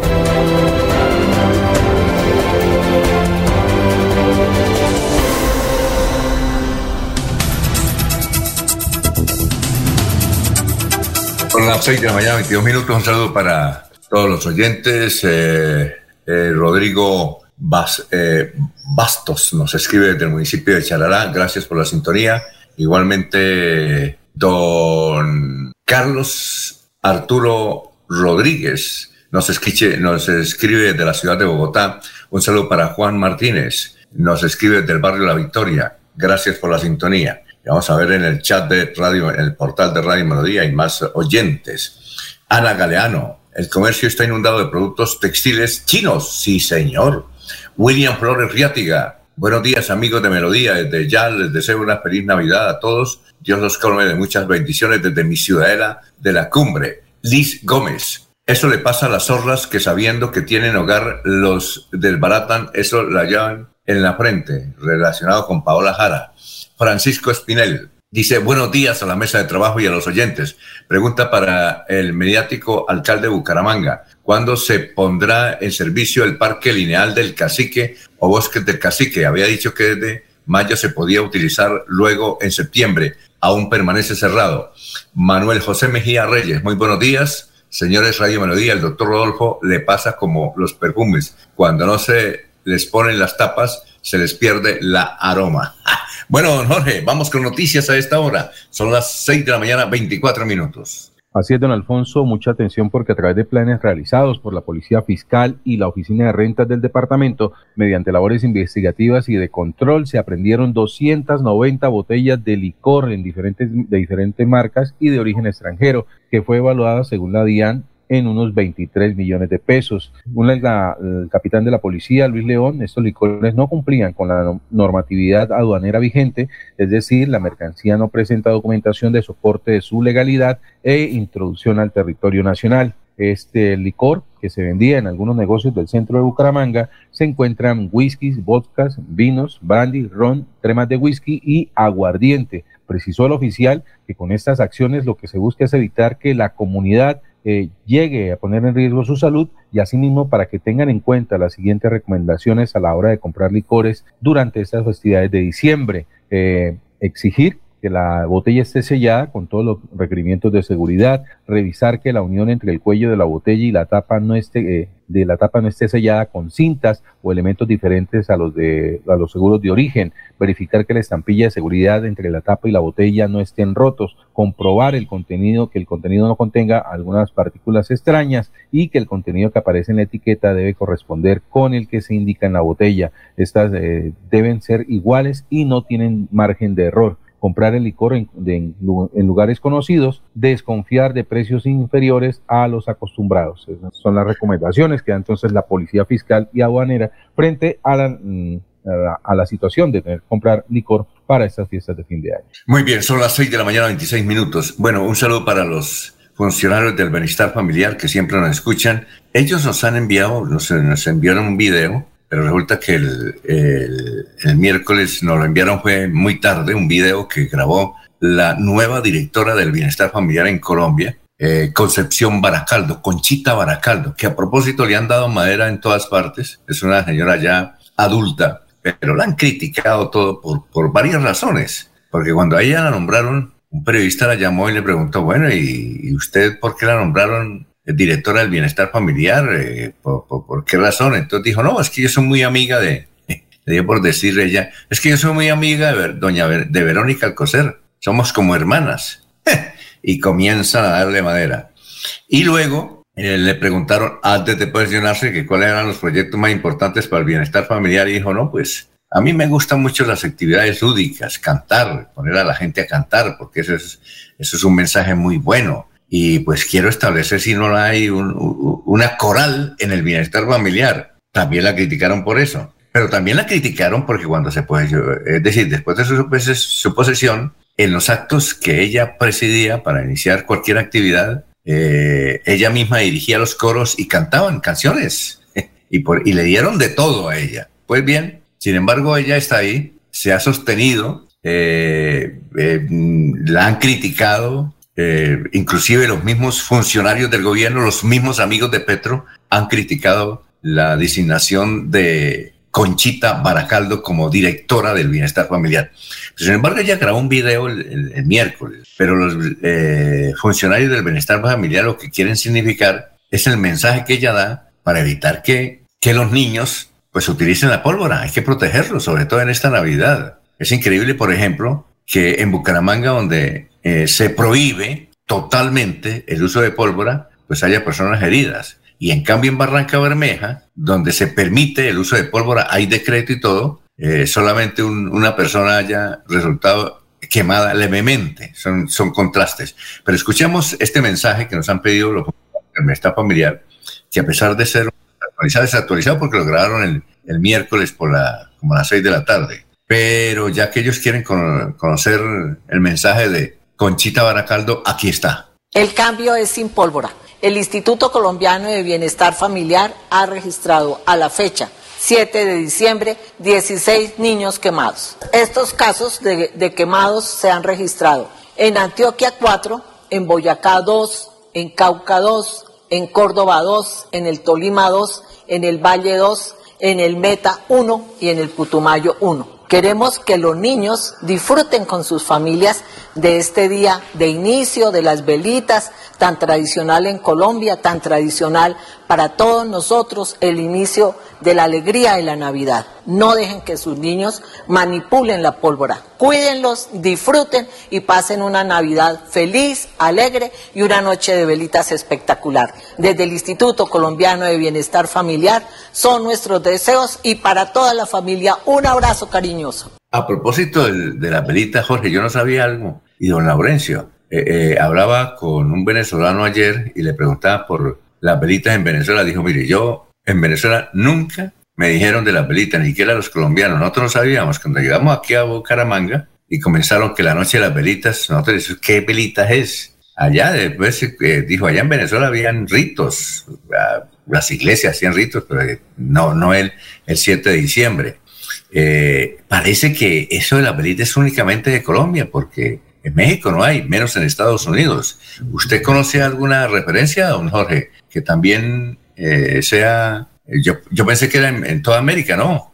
Parece que es únicamente de Colombia, ¿no? Sí, Alfonso, efectivamente, la noche de las velitas es una tradición netamente colombiana, eh, en la cual pues lo que se busca con ella es eh, alumbrar los propósitos y, esperar la vigilia de, de, la, de la Inmaculada Concepción de María es básicamente como en resumen lo que podría decirle con respecto al origen de esta fiesta eh, de de, que es como el anticipo a la celebración de la Inmaculada Concepción de María, la vigilia, pasar la vigilia, alumbrar los caminos, eh, para el cuidado de los, de, los viajeros, en fin, una serie de propósitos que eh, tiene cada uno de los eh, feligreses que participan de esta celebración y el propósito es el de colocar una vela por cada uno de los deseos que se le, se le presentan a la Virgen María ¿sí? para que le sean concedidos.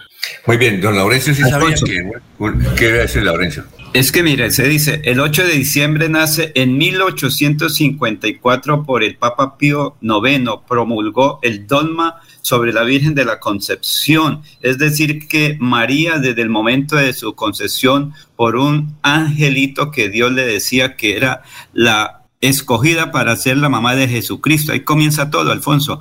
Y claro, hablaba con Gonzalo Díaz durante ayer, me dijo, aquí no tenemos nada, aquí estamos trabajando normal. En el Canadá, en cada región tienen algunas cosas de religión, porque es que esto es de la religiosidad popular. Para nosotros, el 8 de diciembre es una fiesta religiosa colombiana. En otros países celebran otras cosas diferentes, pero por ejemplo, en Concepción García Rovira ayer fue una fiesta eh, que le rinde la provincia a la Virgen de la Concepción, Alfonso. Bueno, ya está ahí Sabino, son las 6 de la mañana, 32 minutos. Estamos saludando a los oyentes. Claudia Fernández está cumpliendo años. A mí me parece que ella fue secretaria de Educación en el gobierno de eh, Fernando Vargas. Un saludo para ella que está cumpliendo años. Es una educadora, estudiante en la normal de señoritas. Bueno, un saludo para bien para don Isaías Suárez. Oiga, yo no sabía que don Isaías Suárez ya tiene nietos. Dice, salúdeme a mi nieto Iván Samuel. Ah, bueno, Iván Samuel que está con su otra nieta, Sara Gabriela. Ah, qué bueno, oiga, pero está muchacho. Don Isaías Suárez es un muchacho, ya tiene nietos. Son las 6 y 33, vamos a una pausa y regresamos. En Melodía valoramos su participación. 316 550 5022 es el WhatsApp de Melodía para que entremos en contacto. Envíenos videos o fotografías de las noticias de su comunidad y las publicaremos en nuestros medios digitales. 316-550-5022. El WhatsApp de Melodía para destacar su voz. Melodía, la que manda en sintonía.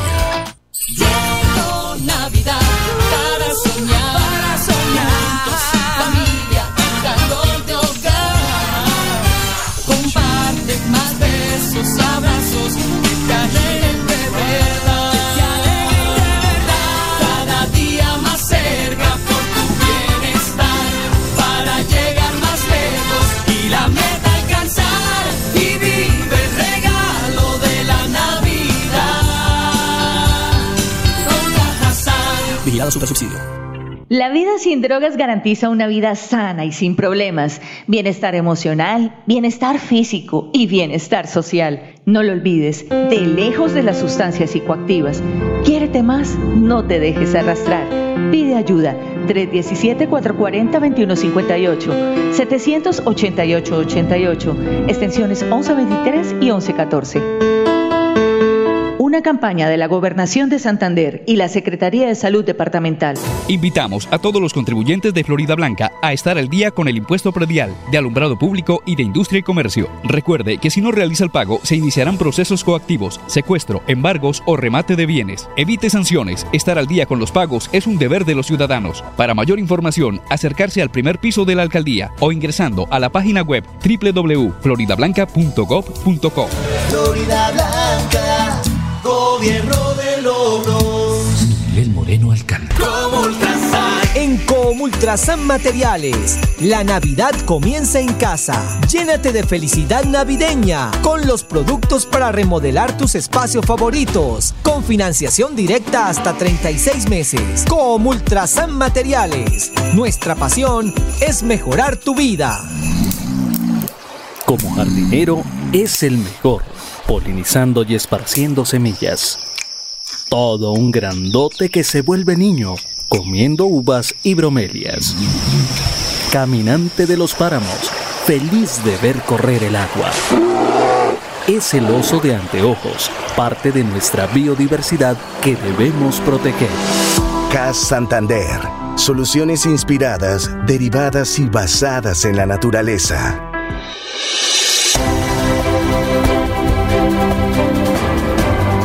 Información y análisis. Es el estilo de Últimas Noticias por Radio Melodía 1080 AM.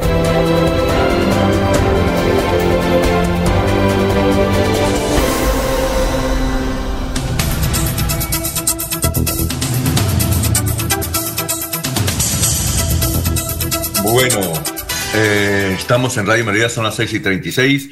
Adriana Farag dice, señor Laurencio, la fiesta del 8 de diciembre es una festividad solo de los católicos. En Colombia solo se celebra esa religión. Los cristianos no celebramos esa festividad porque no hacemos culto a velas ni imágenes. Respetamos sus tradiciones, pero no las compartimos. Un saludo de Maribel Cáceres también. Olga Blanco nos escucha. Don eh, Sabino Caballero, director de contenidos de Radio Melodía, tenga usted muy, pero muy buenos días hoy viernes y cuáles son las tendencias de hoy.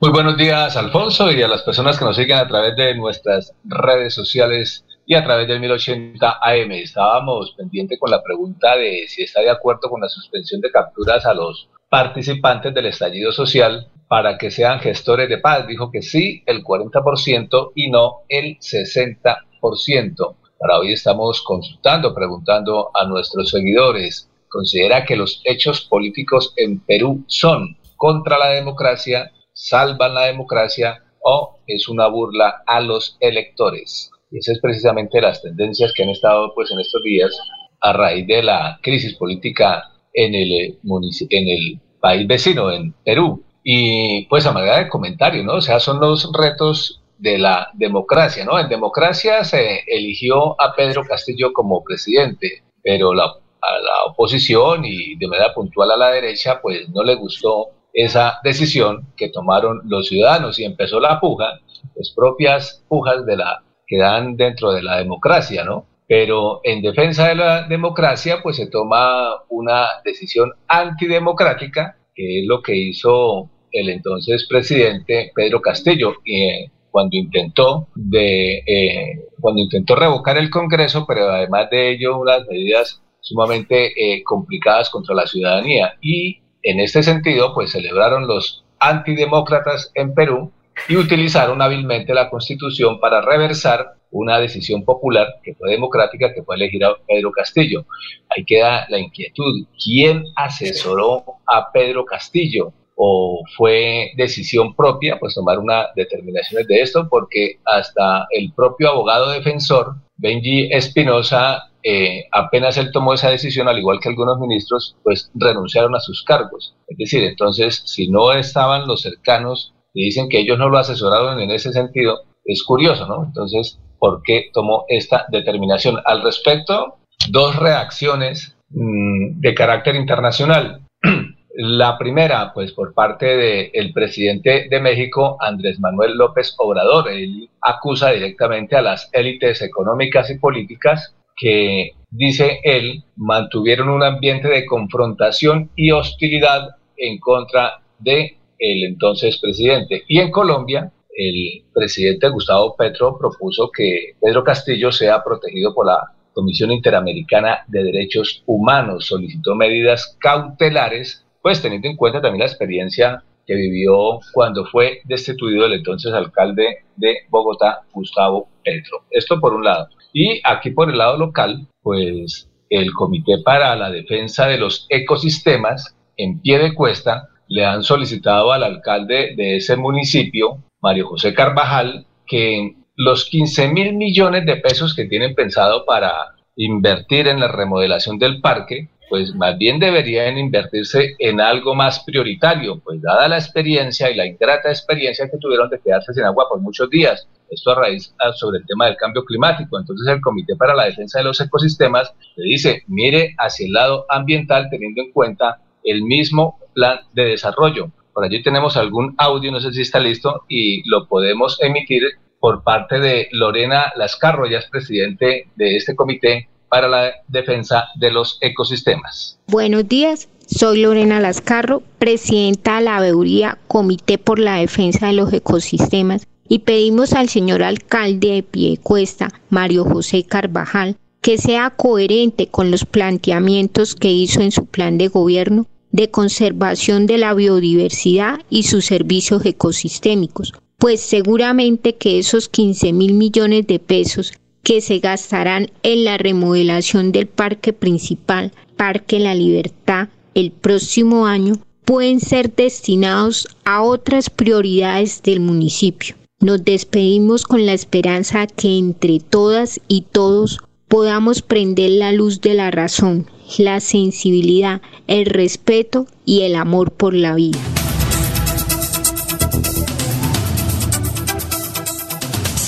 Sí, yo pienso, Sabino, que los alcaldes de Piedecuesta, los últimos alcaldes, no solamente el doctor Mario José ha querido remodelar el parque, Chucho Becerra tenía un proyecto, creo que el, proyecto que tenía Chucho Becerra era muy importante, lo que pasa es que no han sabido socializarlo pero es muy, muy importante para, para Piedecuesta remodelar el parque porque eso le da vida no solamente turística, sino económica. Ahí se cambia mucho. Lo que pasa es que se ve así, pues se nota, como dice, ¿para qué van a remodelar el parque? Eh, pero hay que saberlo remodelar. El proyecto que tenía eh, Chucho Becerra era muy interesante, era eh, hacer cosas atractivas, dejar esa, esa tribuna cultural que hay en el Parque la Libertad, pero a su vez utilizar los sótanos. Dentro de los sótanos construir parqueaderos, parqueaderos entonces eso era increíble, muy bueno, pero se le vino la gente encima, creo que este un paro cívico le iban a hacer, y, no pudo adelantar esa, esa obra del parque que lo han hecho en muchas ciudades, están utilizando los, el, subterráneo de los parques para hacer actividades, por ejemplo, para construir parqueaderos. Eso le había al municipio. Pero no, se vino para atrás. Y yo creo que lo de Mario José también va a ser difícil porque la gente no, no comprende que se invierte tanta plata. No sé cómo lo hizo el alcalde de Girón, que se lograron invertir, el anterior alcalde, 10 mil millones para remodelar el parque, el parque de Girón. Han debido también así construir parqueaderos, pero no, no, Alfonso. no, Sí, cuénteme, Laurencio. Pero es que, ¿quiénes son los usuarios del Parque La Libertad como eran los usuarios del parque principal de Girón frente a la Basílica Menor? En el caso de Piedecuesta son pensionados que no les gusta el cambio. Si usted va al parque principal La Libertad de, de Piedecuesta, a esta hora están llegando los señores pensionados y cada uno tiene su banquita para cumplir diversas actividades. Ellos son los que se oponen al cambio. Así pasaba, recuerde que fue también idea hace unos 20 años de Luis Alberto Quintero González de hacer peatonalizar el centro de Girón y él hubo, digamos, como una protesta social y finalmente determinaron que no, que eso no se cambiaba, como ocurre en Villa de Leyva. En Villa de Leyva el parque central es para caminar, no para vehículos. Entonces creo que la proyección que hay para el Parque La Libertad es eso, ser modificado todo, pero hay un sector muy importante que son los pensionados que se oponen a todo cambio ahí en pie de cuesta, Alfonso y Sabino. Bueno, Sabino, ¿algo más? No, señora, ahí estamos entonces en contacto, en comunicación. Lo cierto es que con el tema de los parques, pues claro, son necesidades y si se proyecta, pues obviamente desde el punto de vista de turismo es importante que haya una muy buena presentación de los parques principales en todos los municipios. El asunto son prioridades y a prioridad que se le ha presentado a pie de cuesta en el sentido del agua y la gente que prefiere o agua o un parque bien bonito. Ahí está el reto. Muchas gracias. Feliz viernes. usted, muy gentil, Sabino, muy amable. Ya son las 6 de la mañana, 45 minutos. Vamos a una pausa. Estamos en Radio Melodía. Estamos en modo mundial y para ver los partidos nada mejor que una buena compañía. Disfrute el sabor de un buen vino o el licor de su preferencia en las mejores marcas nacionales o importadas. Se las ofrece la Embajada Zapatoca. También tenemos tortas, ponqués y mil delicias más. Servicio a domicilio las 24 horas. Llámenos a la línea celular 320-2977-756 o al 315-6654-131 Estamos ubicados en la carrera 27, número 1406 y en la carrera 27, número 3380 en Bucaramanga. La Embajada Zapatoca le hace más feliz el Mundial de Fútbol sin salir de su casa. Queremos que disfrutes de un servicio de energía confiable y de calidad. Por eso, trabajamos en el mantenimiento de la infraestructura eléctrica. Para que estés informado oportunamente de las fechas y horarios, síguenos en nuestras redes sociales o consulta toda la información en www.esa.com.co. ESA, Grupo EPM, Vigilado Superservicios. Y es nuestro amor. El agua de Bucaramanga y del mundo es sagrada. Por eso, Santurbán no se toca. Estamos liderando en los diferentes sectores regionales y nacionales nuestra iniciativa ambiental por la defensa del páramo de Santurbán de la mano con toda la ciudadanía, seguimos firmes y comprometidos con el medio ambiente por el futuro del agua, de la vida y de las nuevas generaciones. Lo estamos logrando. Alcaldía de Bucaramanga. Gobernar es hacer. En ella no hay desperdicios ni desechos. Es proveedora de nutrientes, materiales y energías. Fuente de biodiversidad y mil servicios. Gracias, bella naturaleza, madre y maestra para toda la vida. CAS Santander Soluciones inspiradas, derivadas y basadas en la naturaleza. Estudia en Uniciencia es de 1.250.000 pesos. Horarios flexibles, calidad docente y educación al mejor precio. Uniciencia te acerca a tus metas. Matricúlate en el 317-667-0986 www.uniciencia.edu.co. Matricúlate en el 317-667-0986 o si no, en la página uniciencia.edu.co. Escucha Últimas Noticias por Radio Melodía. Últimas Noticias por Radio Melodía, la que manda en sintonía.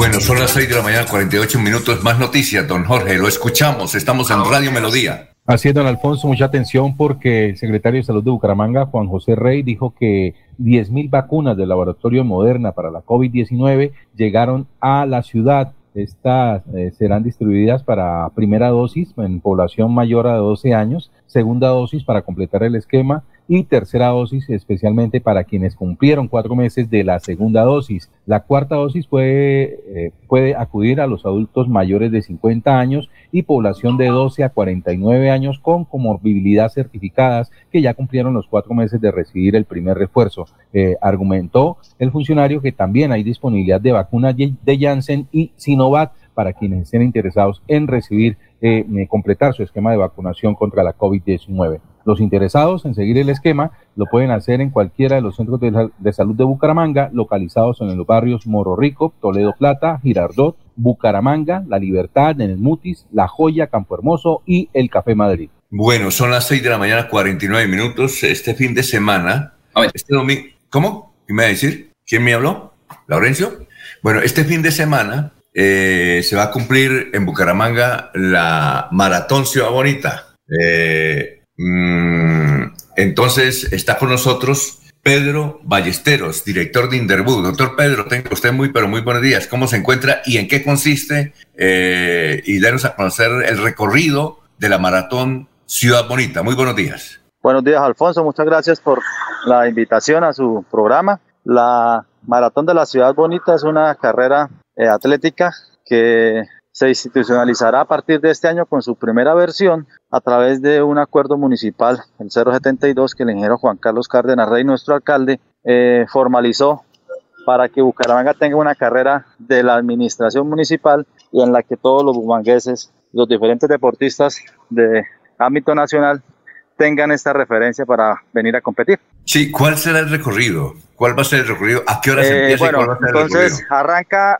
son el recorrido en las calles de Bucaramanga son tres, tres recorridos, uno de 21 kilómetros, uno de 10 kilómetros y uno de 5 kilómetros. Todos los recorridos inician en el estadio de atletismo. Eh, a las 6 de la mañana arranca la competencia de los 21 kilómetros. Tomamos el puente de la Flora hacia la carrera 33, luego la avenida González Valencia hasta la carrera 27, toda la carrera 27 hasta el, la redoma del Caballo Bolívar frente a la Universidad Industrial de Santander. Regresamos por la carrera 27 hasta la Puerta del Sol.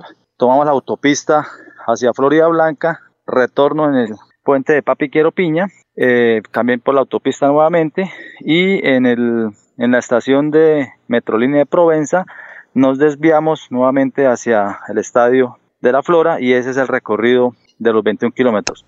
Los 10 kilómetros inician igualmente en el estadio de la Flora tomamos también el mismo, mismo recorrido hasta la carrera 27. En el, en el intercambiador de del mesón de los búcaros nos desviamos por la quebrada seca hasta la carrera novena, pasamos eh, puente de la carrera novena, subimos a la calle 55, nuevamente empatamos con la avenida González Valencia y finaliza en el estadio de atletismo. Los 5K también inician en este eh, importante escenario deportivo. Eh, tomamos la carrera 27 nuevamente, subimos por la calle 42, tomamos la carrera 29 y, regresamos hacia el estadio de atletismo. Pero eh, dentro del estadio de atletismo vamos a tener mm, actividades diferentes donde va a estar compitiendo la milla, el cuarto de milla y la media milla, en donde van a estar las personas con, en situación de discapacidad también haciendo la competencia dentro del escenario deportivo, los niños de 5 años en adelante. ¿Cuáles son los premios de, las tres maratones? Hay, premiación para primero, segundo, tercero, cuarto y quinto lugar, premios en, efectivo. Eh, por ello, pues eh, se van a inscribir o se están inscribiendo los diferentes participantes a cada una de esas competencias, eh, premios en efectivo. Están en la página de sí, Pero ¿cuáles son? Por ejemplo, por ejemplo el, que gane la, la gran maratón, ¿cuánto va a recibir? Tres millones y medio de pesos, Alfonso. Ah, muy bien. Eh, mm, ¿Alguna inquietud, Alfonso? A ver, don Laurencio. Eh, dos cosas. Primero, ¿es maratón o una carrera? Porque maratón es 42 puntos, un poquito más. Y segundo, eh, ¿cómo va a ser el manejo de vías? Porque no hay un plan adecuado de manejo de vehicular. Aquí en Bucaramanga, la gente está cansada de tanto cierre los fines, eh, los sábados y, domingos. ¿Cómo se va a hacer ese manejo? Porque dicen que están preparando una acción popular porque ya la gente está cansada de tanto cierre. O sea, ayer un cierre terrible, antier también, y que viene otro en los próximos días con vías nacionales ahí en Papiquero Piña, que la gente está cansada de esas situaciones porque Bucaramanga no tiene vías. Eh, bueno, la eh, la, digamos que la carrera es una carrera institucionalizada, es la carrera del, municipio, los cierres viales. La carrera empieza a las 6 de la mañana con una muy baja afluencia vehicular como todos conocemos, un domingo, no es el sábado, es un domingo a las 6 de la mañana inicia la carrera y estimamos que hacia las 8 y 39 de la mañana estén las vías totalmente habilitadas. Eh, recordar que los domingos de 8 de la mañana al mediodía la carrera 27 siempre está eh, para eh, el disfrute de la recreovía, la carrera 27, y vamos a usar ese, ese, digamos, corredor vial también para hacer la carrera, o sea que el impacto en movilidad pues va a ser relativamente bajo, y pues sí, lamentamos que, a la gente no le gusta el deporte, pero eh, es la forma sana de distraernos, de hacer ejercicio y lógicamente también de seguir reactivando la economía a través del deporte.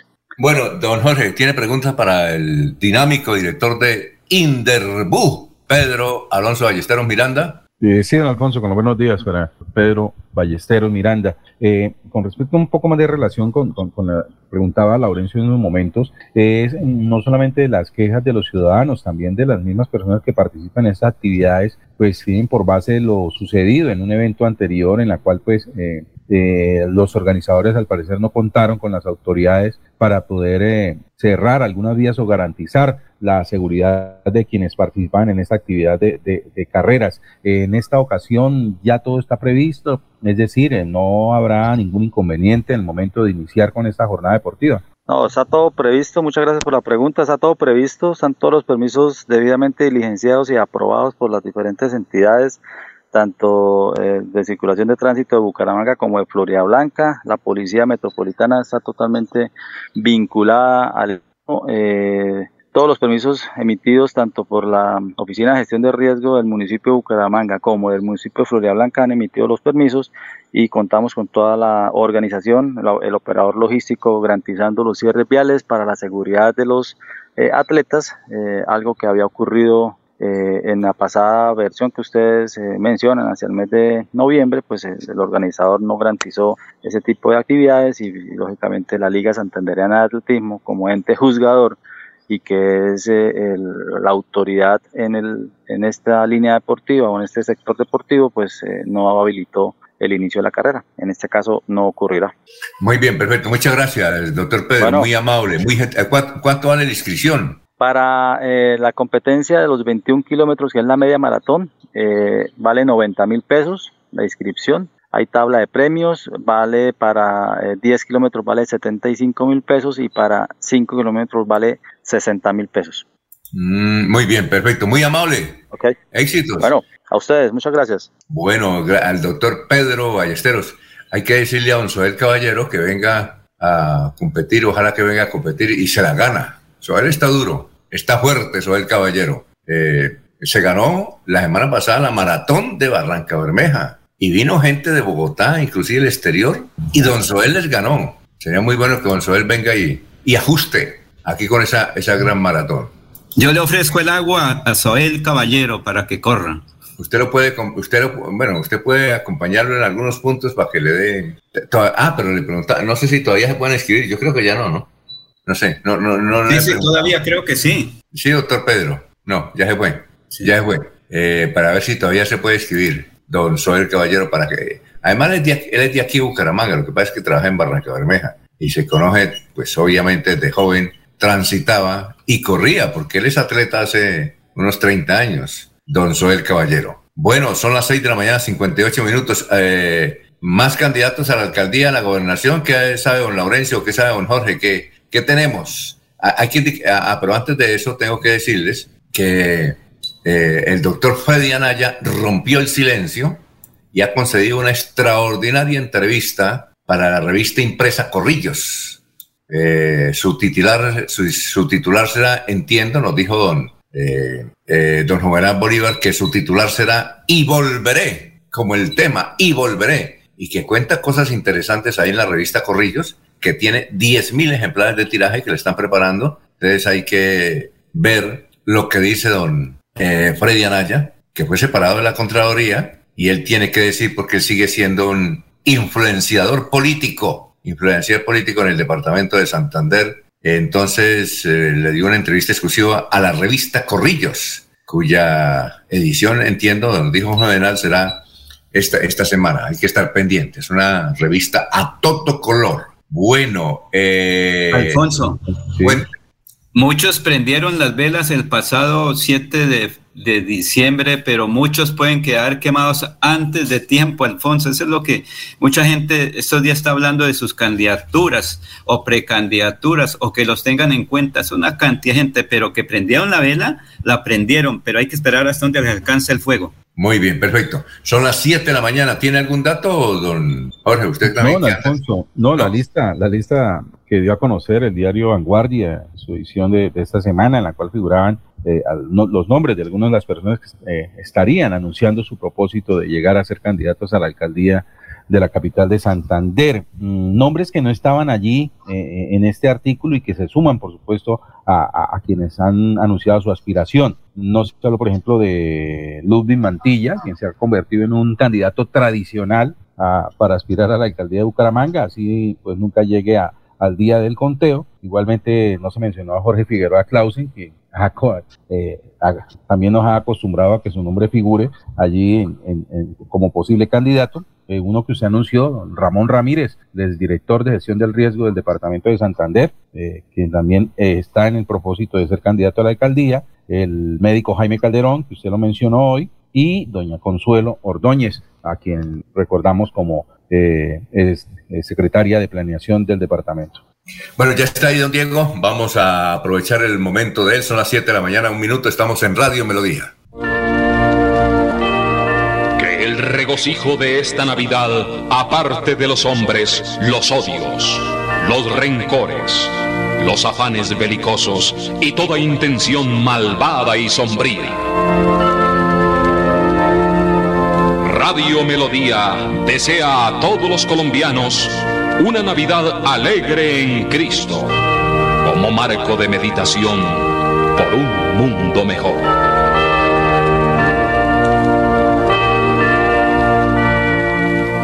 ¡Tírese, cobarde! Ay, tranquila, búsqueda de Dios. Detente, cambia el chip y sé parte de la red de apoyo para prevenir el suicidio. Nunca uses estas frases con alguien que sospechas ha tenido idea de quitarse la vida. Pide ayuda 317-440-2158, 607-788-88, extensiones 1123 y 1114. Una campaña de la Gobernación de Santander y la Secretaría de Salud Departamental. Invitamos a todos los contribuyentes de Florida Blanca a estar al día con el impuesto predial de alumbrado público y de industria y comercio. Recuerde que si no realiza el pago, se iniciarán procesos coactivos, secuestro, embargos o remate de bienes. Evite sanciones. Estar al día con los pagos es un deber de los ciudadanos. Para mayor información, acercarse al primer piso de la alcaldía o ingresando a la página web www.floridablanca.gov.co. Florida Blanca, gobierno de logros. Miguel Moreno, alcalde. Los invitamos a sintonizar el programa Curación Natural del doctor Ricardo González Parra, Medicina Biológica y Alternativa, de lunes a viernes en los horarios 7 y 30 y 9 y 30 de la mañana, los sábados 7 y 30 de la mañana y 12 del mediodía. Aquí encontrará la orientación profesional para todo tipo de enfermedades, tratamientos con medicamentos naturales. Llame y agende su cita médica al 313-392-2623. 313-392-2623.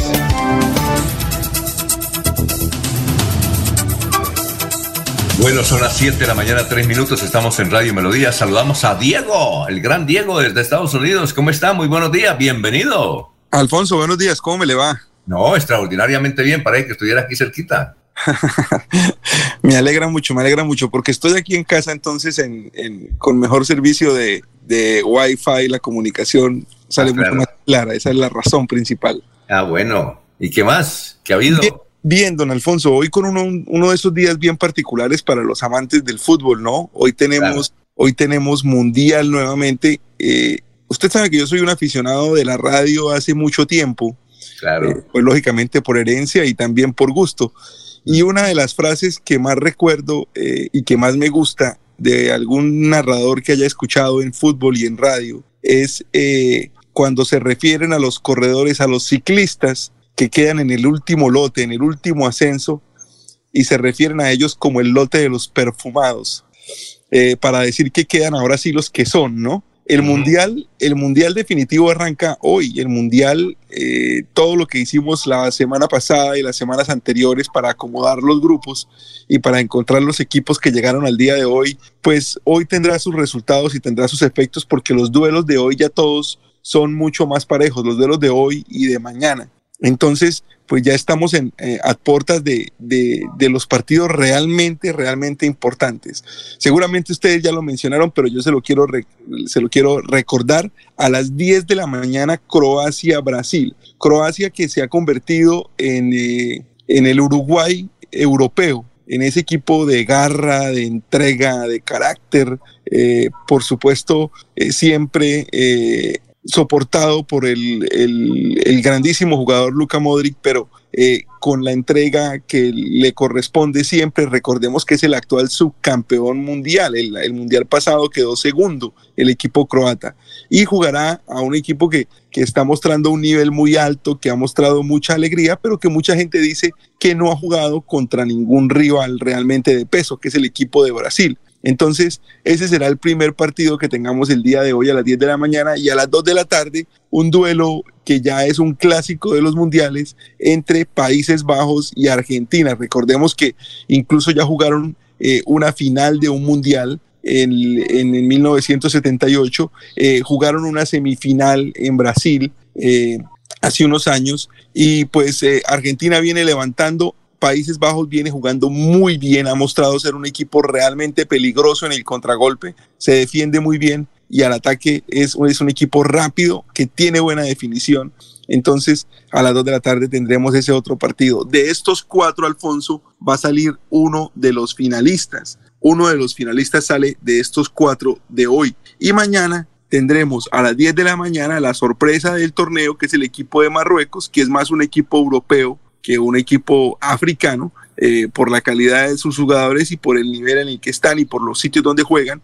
Marruecos contra Portugal, que continúa con la polémica de Cristiano Ronaldo, que no fue titular el último partido. Vamos a ver qué pasa en este partido. Y el último duelo que tendremos entre Inglaterra y la gran favorita para, la, para los eh, especialistas, que es la selección de Francia, el equipo azul, el blue eh, va a tener su enfrentamiento contra Inglaterra en lo que ya será un partido distinto. Francia tampoco ha jugado contra ningún rival que se pueda considerar de peso eh, y ahora tendrá que enfrentarse a Inglaterra y ahí tendremos los dos. Eh, los dos semifinalistas en esta otra llave, Alfonso. Entonces, hoy es un día de fútbol, hoy es un día de mundial, Hoy es un día especial. Recordemos que después de estas últimas, eh, de estos últimos días, han pasado varias cosas importantes que eh, echaron o despidieron al técnico eh, español, a Luis Enrique, que también cesaron y también despidieron al técnico mexicano,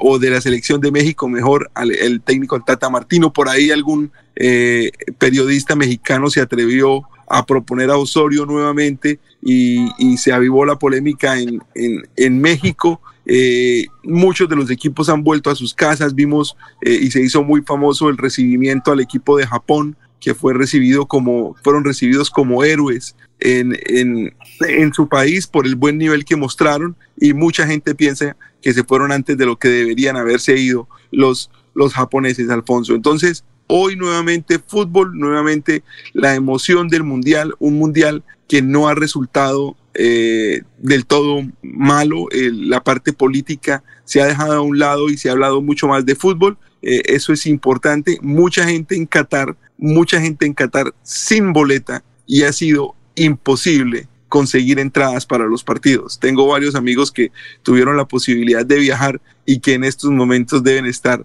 eh, volando de vuelta a casa porque a pesar de que estuvieron, a pesar de que llegaron y a pesar de que tuvieron eh, boletas para los partidos de la primera y de la segunda ronda, de aquí en adelante las boletas ya llegaron a un precio exorbitante, no son eh, no es posible pagarlas para un ciudadano de a pie, para un ciudadano normal, entonces eh, deciden volver a casa antes de lo que hubieran pensado, Alfonso. Oiga, ya que usted es muy aficionado con la radio, espero que algún día eh, chequee la radio argentina, que es muy influyente, la radio argentina eh, entre los medios de comunicación. Allá todavía la, la radio argentina subsiste y muy bien. Yo no sé cómo harán, pero ellos tienen una enorme sintonía, le compiten de tú a tú a la televisión y a las redes sociales son fuertes. No sé cómo lo harán. Claro la radio argentina son berracos, ¿no? Pero, sí, la radio argentina la escucho hace mucho tiempo, Alfonso, la verdad.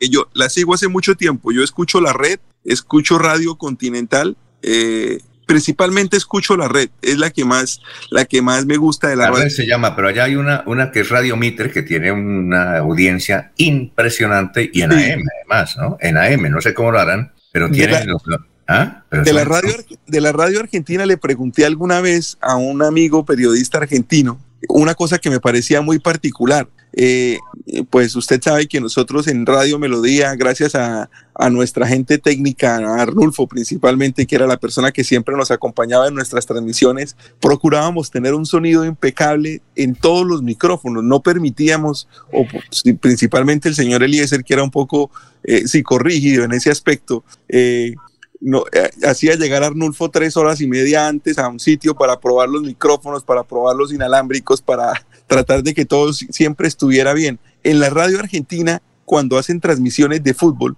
la gente que transmite lo que llamamos camerinos o vestuarios, siempre tiene un sonido malísimo, un sonido malísimo, un radio, yo creo que ni siquiera un, teléfono de disco suena tan mal como suenan esas transmisiones desde, desde los camerinos. Y yo y yo me preguntaba por qué, con tantos avances tecnológicos, nosotros tenemos un micrófono inalámbrico hace, no sé, 15 años en Radio Melodía, eh, o una pequeña consola y con una línea se, hace, se logra un muy buen sonido. Yo me preguntaba por qué nunca mejoraban ese audio de los camerinos cuando transmitían fútbol. Y una, un amigo periodista me dijo que, que a la gente no le gustaba en Argentina. La gente le gusta, en Argentina le gusta que el, el sonido de camerinos suene mal suene, suene como con sacrificio, me decía. por qué? Raro, ¿no? Les, da, les da como el ambiente de que realmente están en la cancha, cuando, cuando todos tenemos buen sonido y cuando todos los comentaristas tienen muy buen sonido.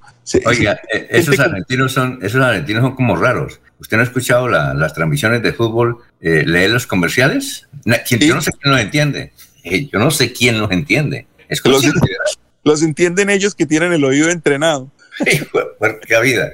Oiga, no, yo le decía que, que, escuche la radio argentina porque, mire, eh, eso que no se puede hacer en Colombia, a raíz de la condena a la señora Kirchner, entonces hay, hay emisoras que están haciendo muy importantes, como Radio Mitre, eh, Radio Rivaradia, que están haciendo promociones para que la gente que lleve el apellido Kirchner se lo quite, porque dicen que Kirchner es señal de corrupción, es, es señal de prostitución es señal de narcotráfico y están promoviendo y ya hablaron con notarios allá en Argentina y dijeron que sí, que pueden cambiar el apellido. A tal nivel han llegado que la señora Kirchner casi nunca dio declaraciones en directo, sino que ella en su propio canal de YouTube, ahí está, dio una declaración. Oiga, la radio argentina es dura, ¿no? Allá es fuerte. y está muy politizada. Hay países en los que la radio está politizada, pero no se nota mucho. Eh, no quiero mencionar ningún país para no herir susceptibilidades, pero en Argentina, en Argentina sí están muy de frente polarizados los, los, los medios de comunicación y, y, están sufriendo de lo que sufrimos todos en Latinoamérica, ¿no? Una división interna muy grande, una división interna muy grande. Entonces, eh, ese es otro fenómeno, pero esos, los argentinos o nuestros amigos argentinos, son los que realmente están locos el día de hoy. Yo que tengo contacto con familia argentina eh, constantemente, eh, aparte son unos, son caballeros, ¿no? Son de, de agüeros. Entonces, la, o la misma ropa con la que vieron el último partido, eh, lo ven en las mismas posiciones frente al televisor, comen lo mismo. Son los argentinos realmente están esperando el partido de hoy porque ellos ellos sienten que es, tienen una muy buena oportunidad en este mundial. Oiga, queríamos seguir hablando porque usted se, se, charla muy, muy, muy bien, pero ahí está Sobel Caballero y está el profesor Enrique Ordóñez esperando. Entiendo.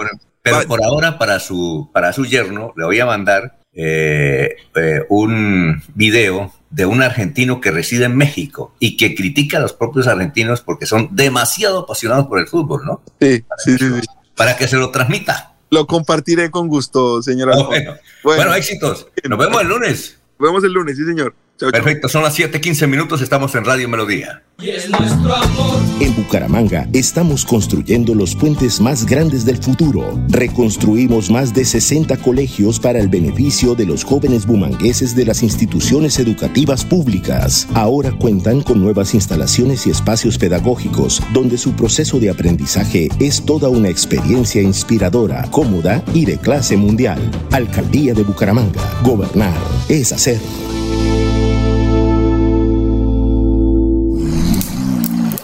Como jardinero es el mejor, polinizando y esparciendo semillas. Todo un grandote que se vuelve niño, comiendo uvas y bromelias. Caminante de los páramos, feliz de ver correr el agua. Es el oso de anteojos, parte de nuestra biodiversidad que debemos proteger. CAS Santander. Soluciones inspiradas, derivadas y basadas en la naturaleza. Hay más noticias.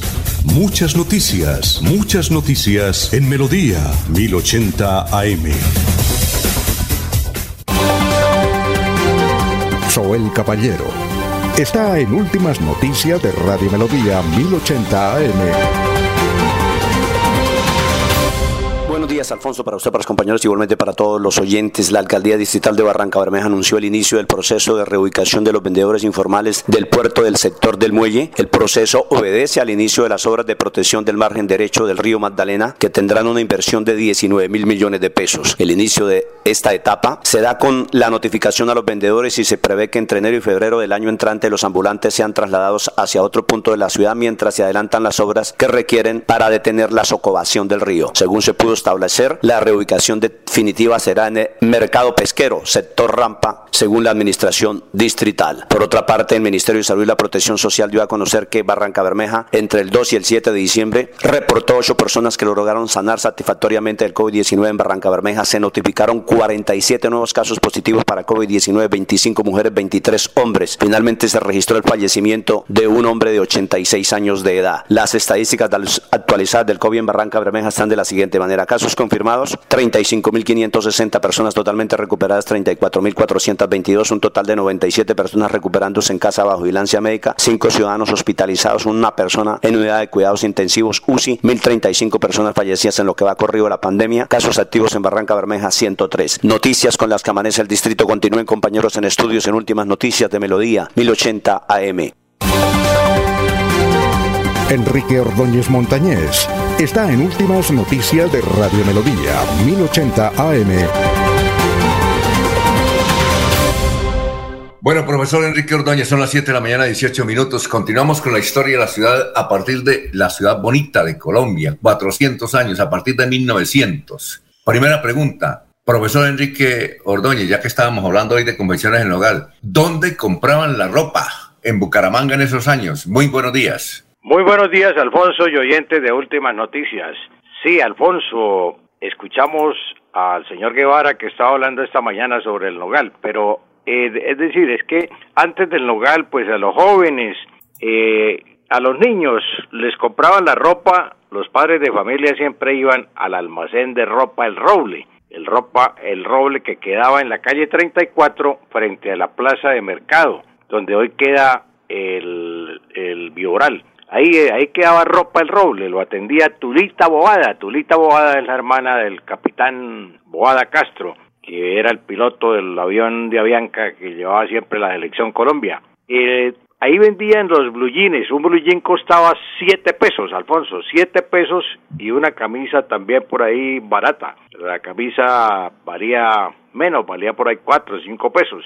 Ahí les compraban los padres de familia la ropa a los niños y pues el comercio iba progresando y así pues apareció la competencia de ropa el roble, como ya explicó el señor Guevara, yo no sabía lo del local, porque era la, la, razón, el roble y el logal, por la, la, la madera más fuerte. Entonces apareció el nogal, que funcionó el almacén en la carrera 16 entre calles 34 y 35.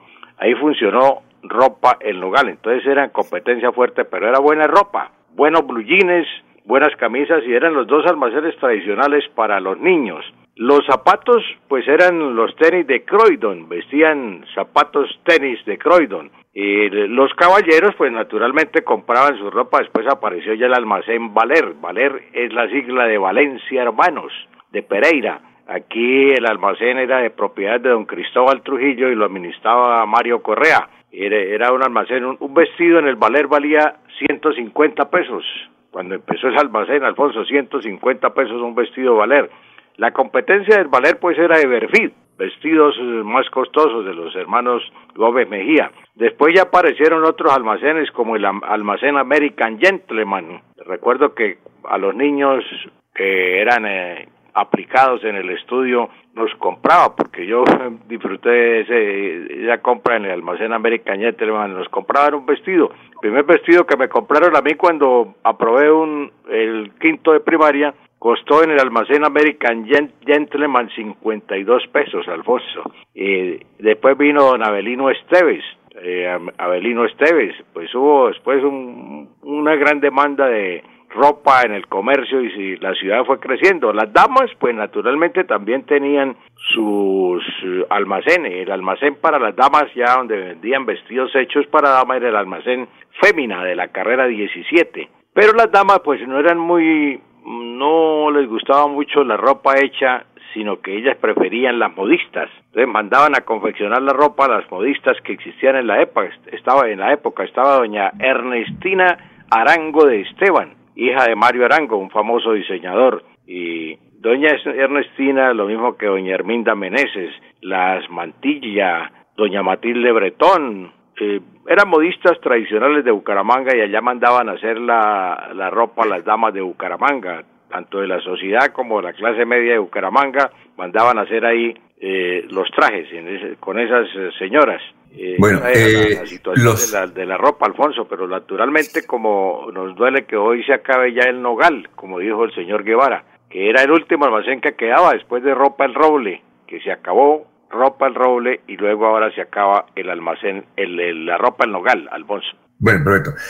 los útiles escolares, libros, revistas y periódicos, ¿dónde se conseguían, profesor? Bueno, los textos escolares eh, había una papelería en toda la calle 35 con carrera 14 en toda la esquina que se llamaba Almacén de Gómez y Páez. Ahí vendían los cuadernos para los niños de todas las colegios y escuelas.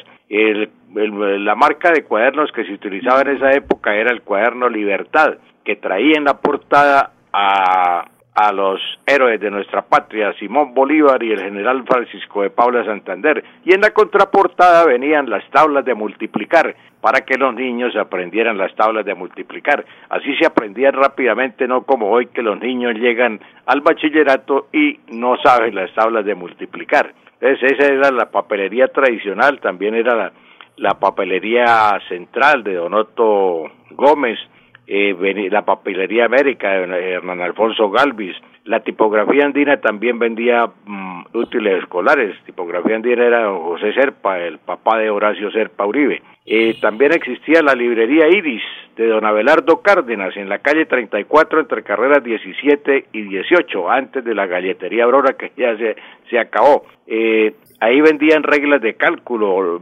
vendían las revistas Elecciones. Tenía uno para comprar las revistas Elecciones tenía que ir donde don Abelardo Cárdenas, ahí en la librería Iris.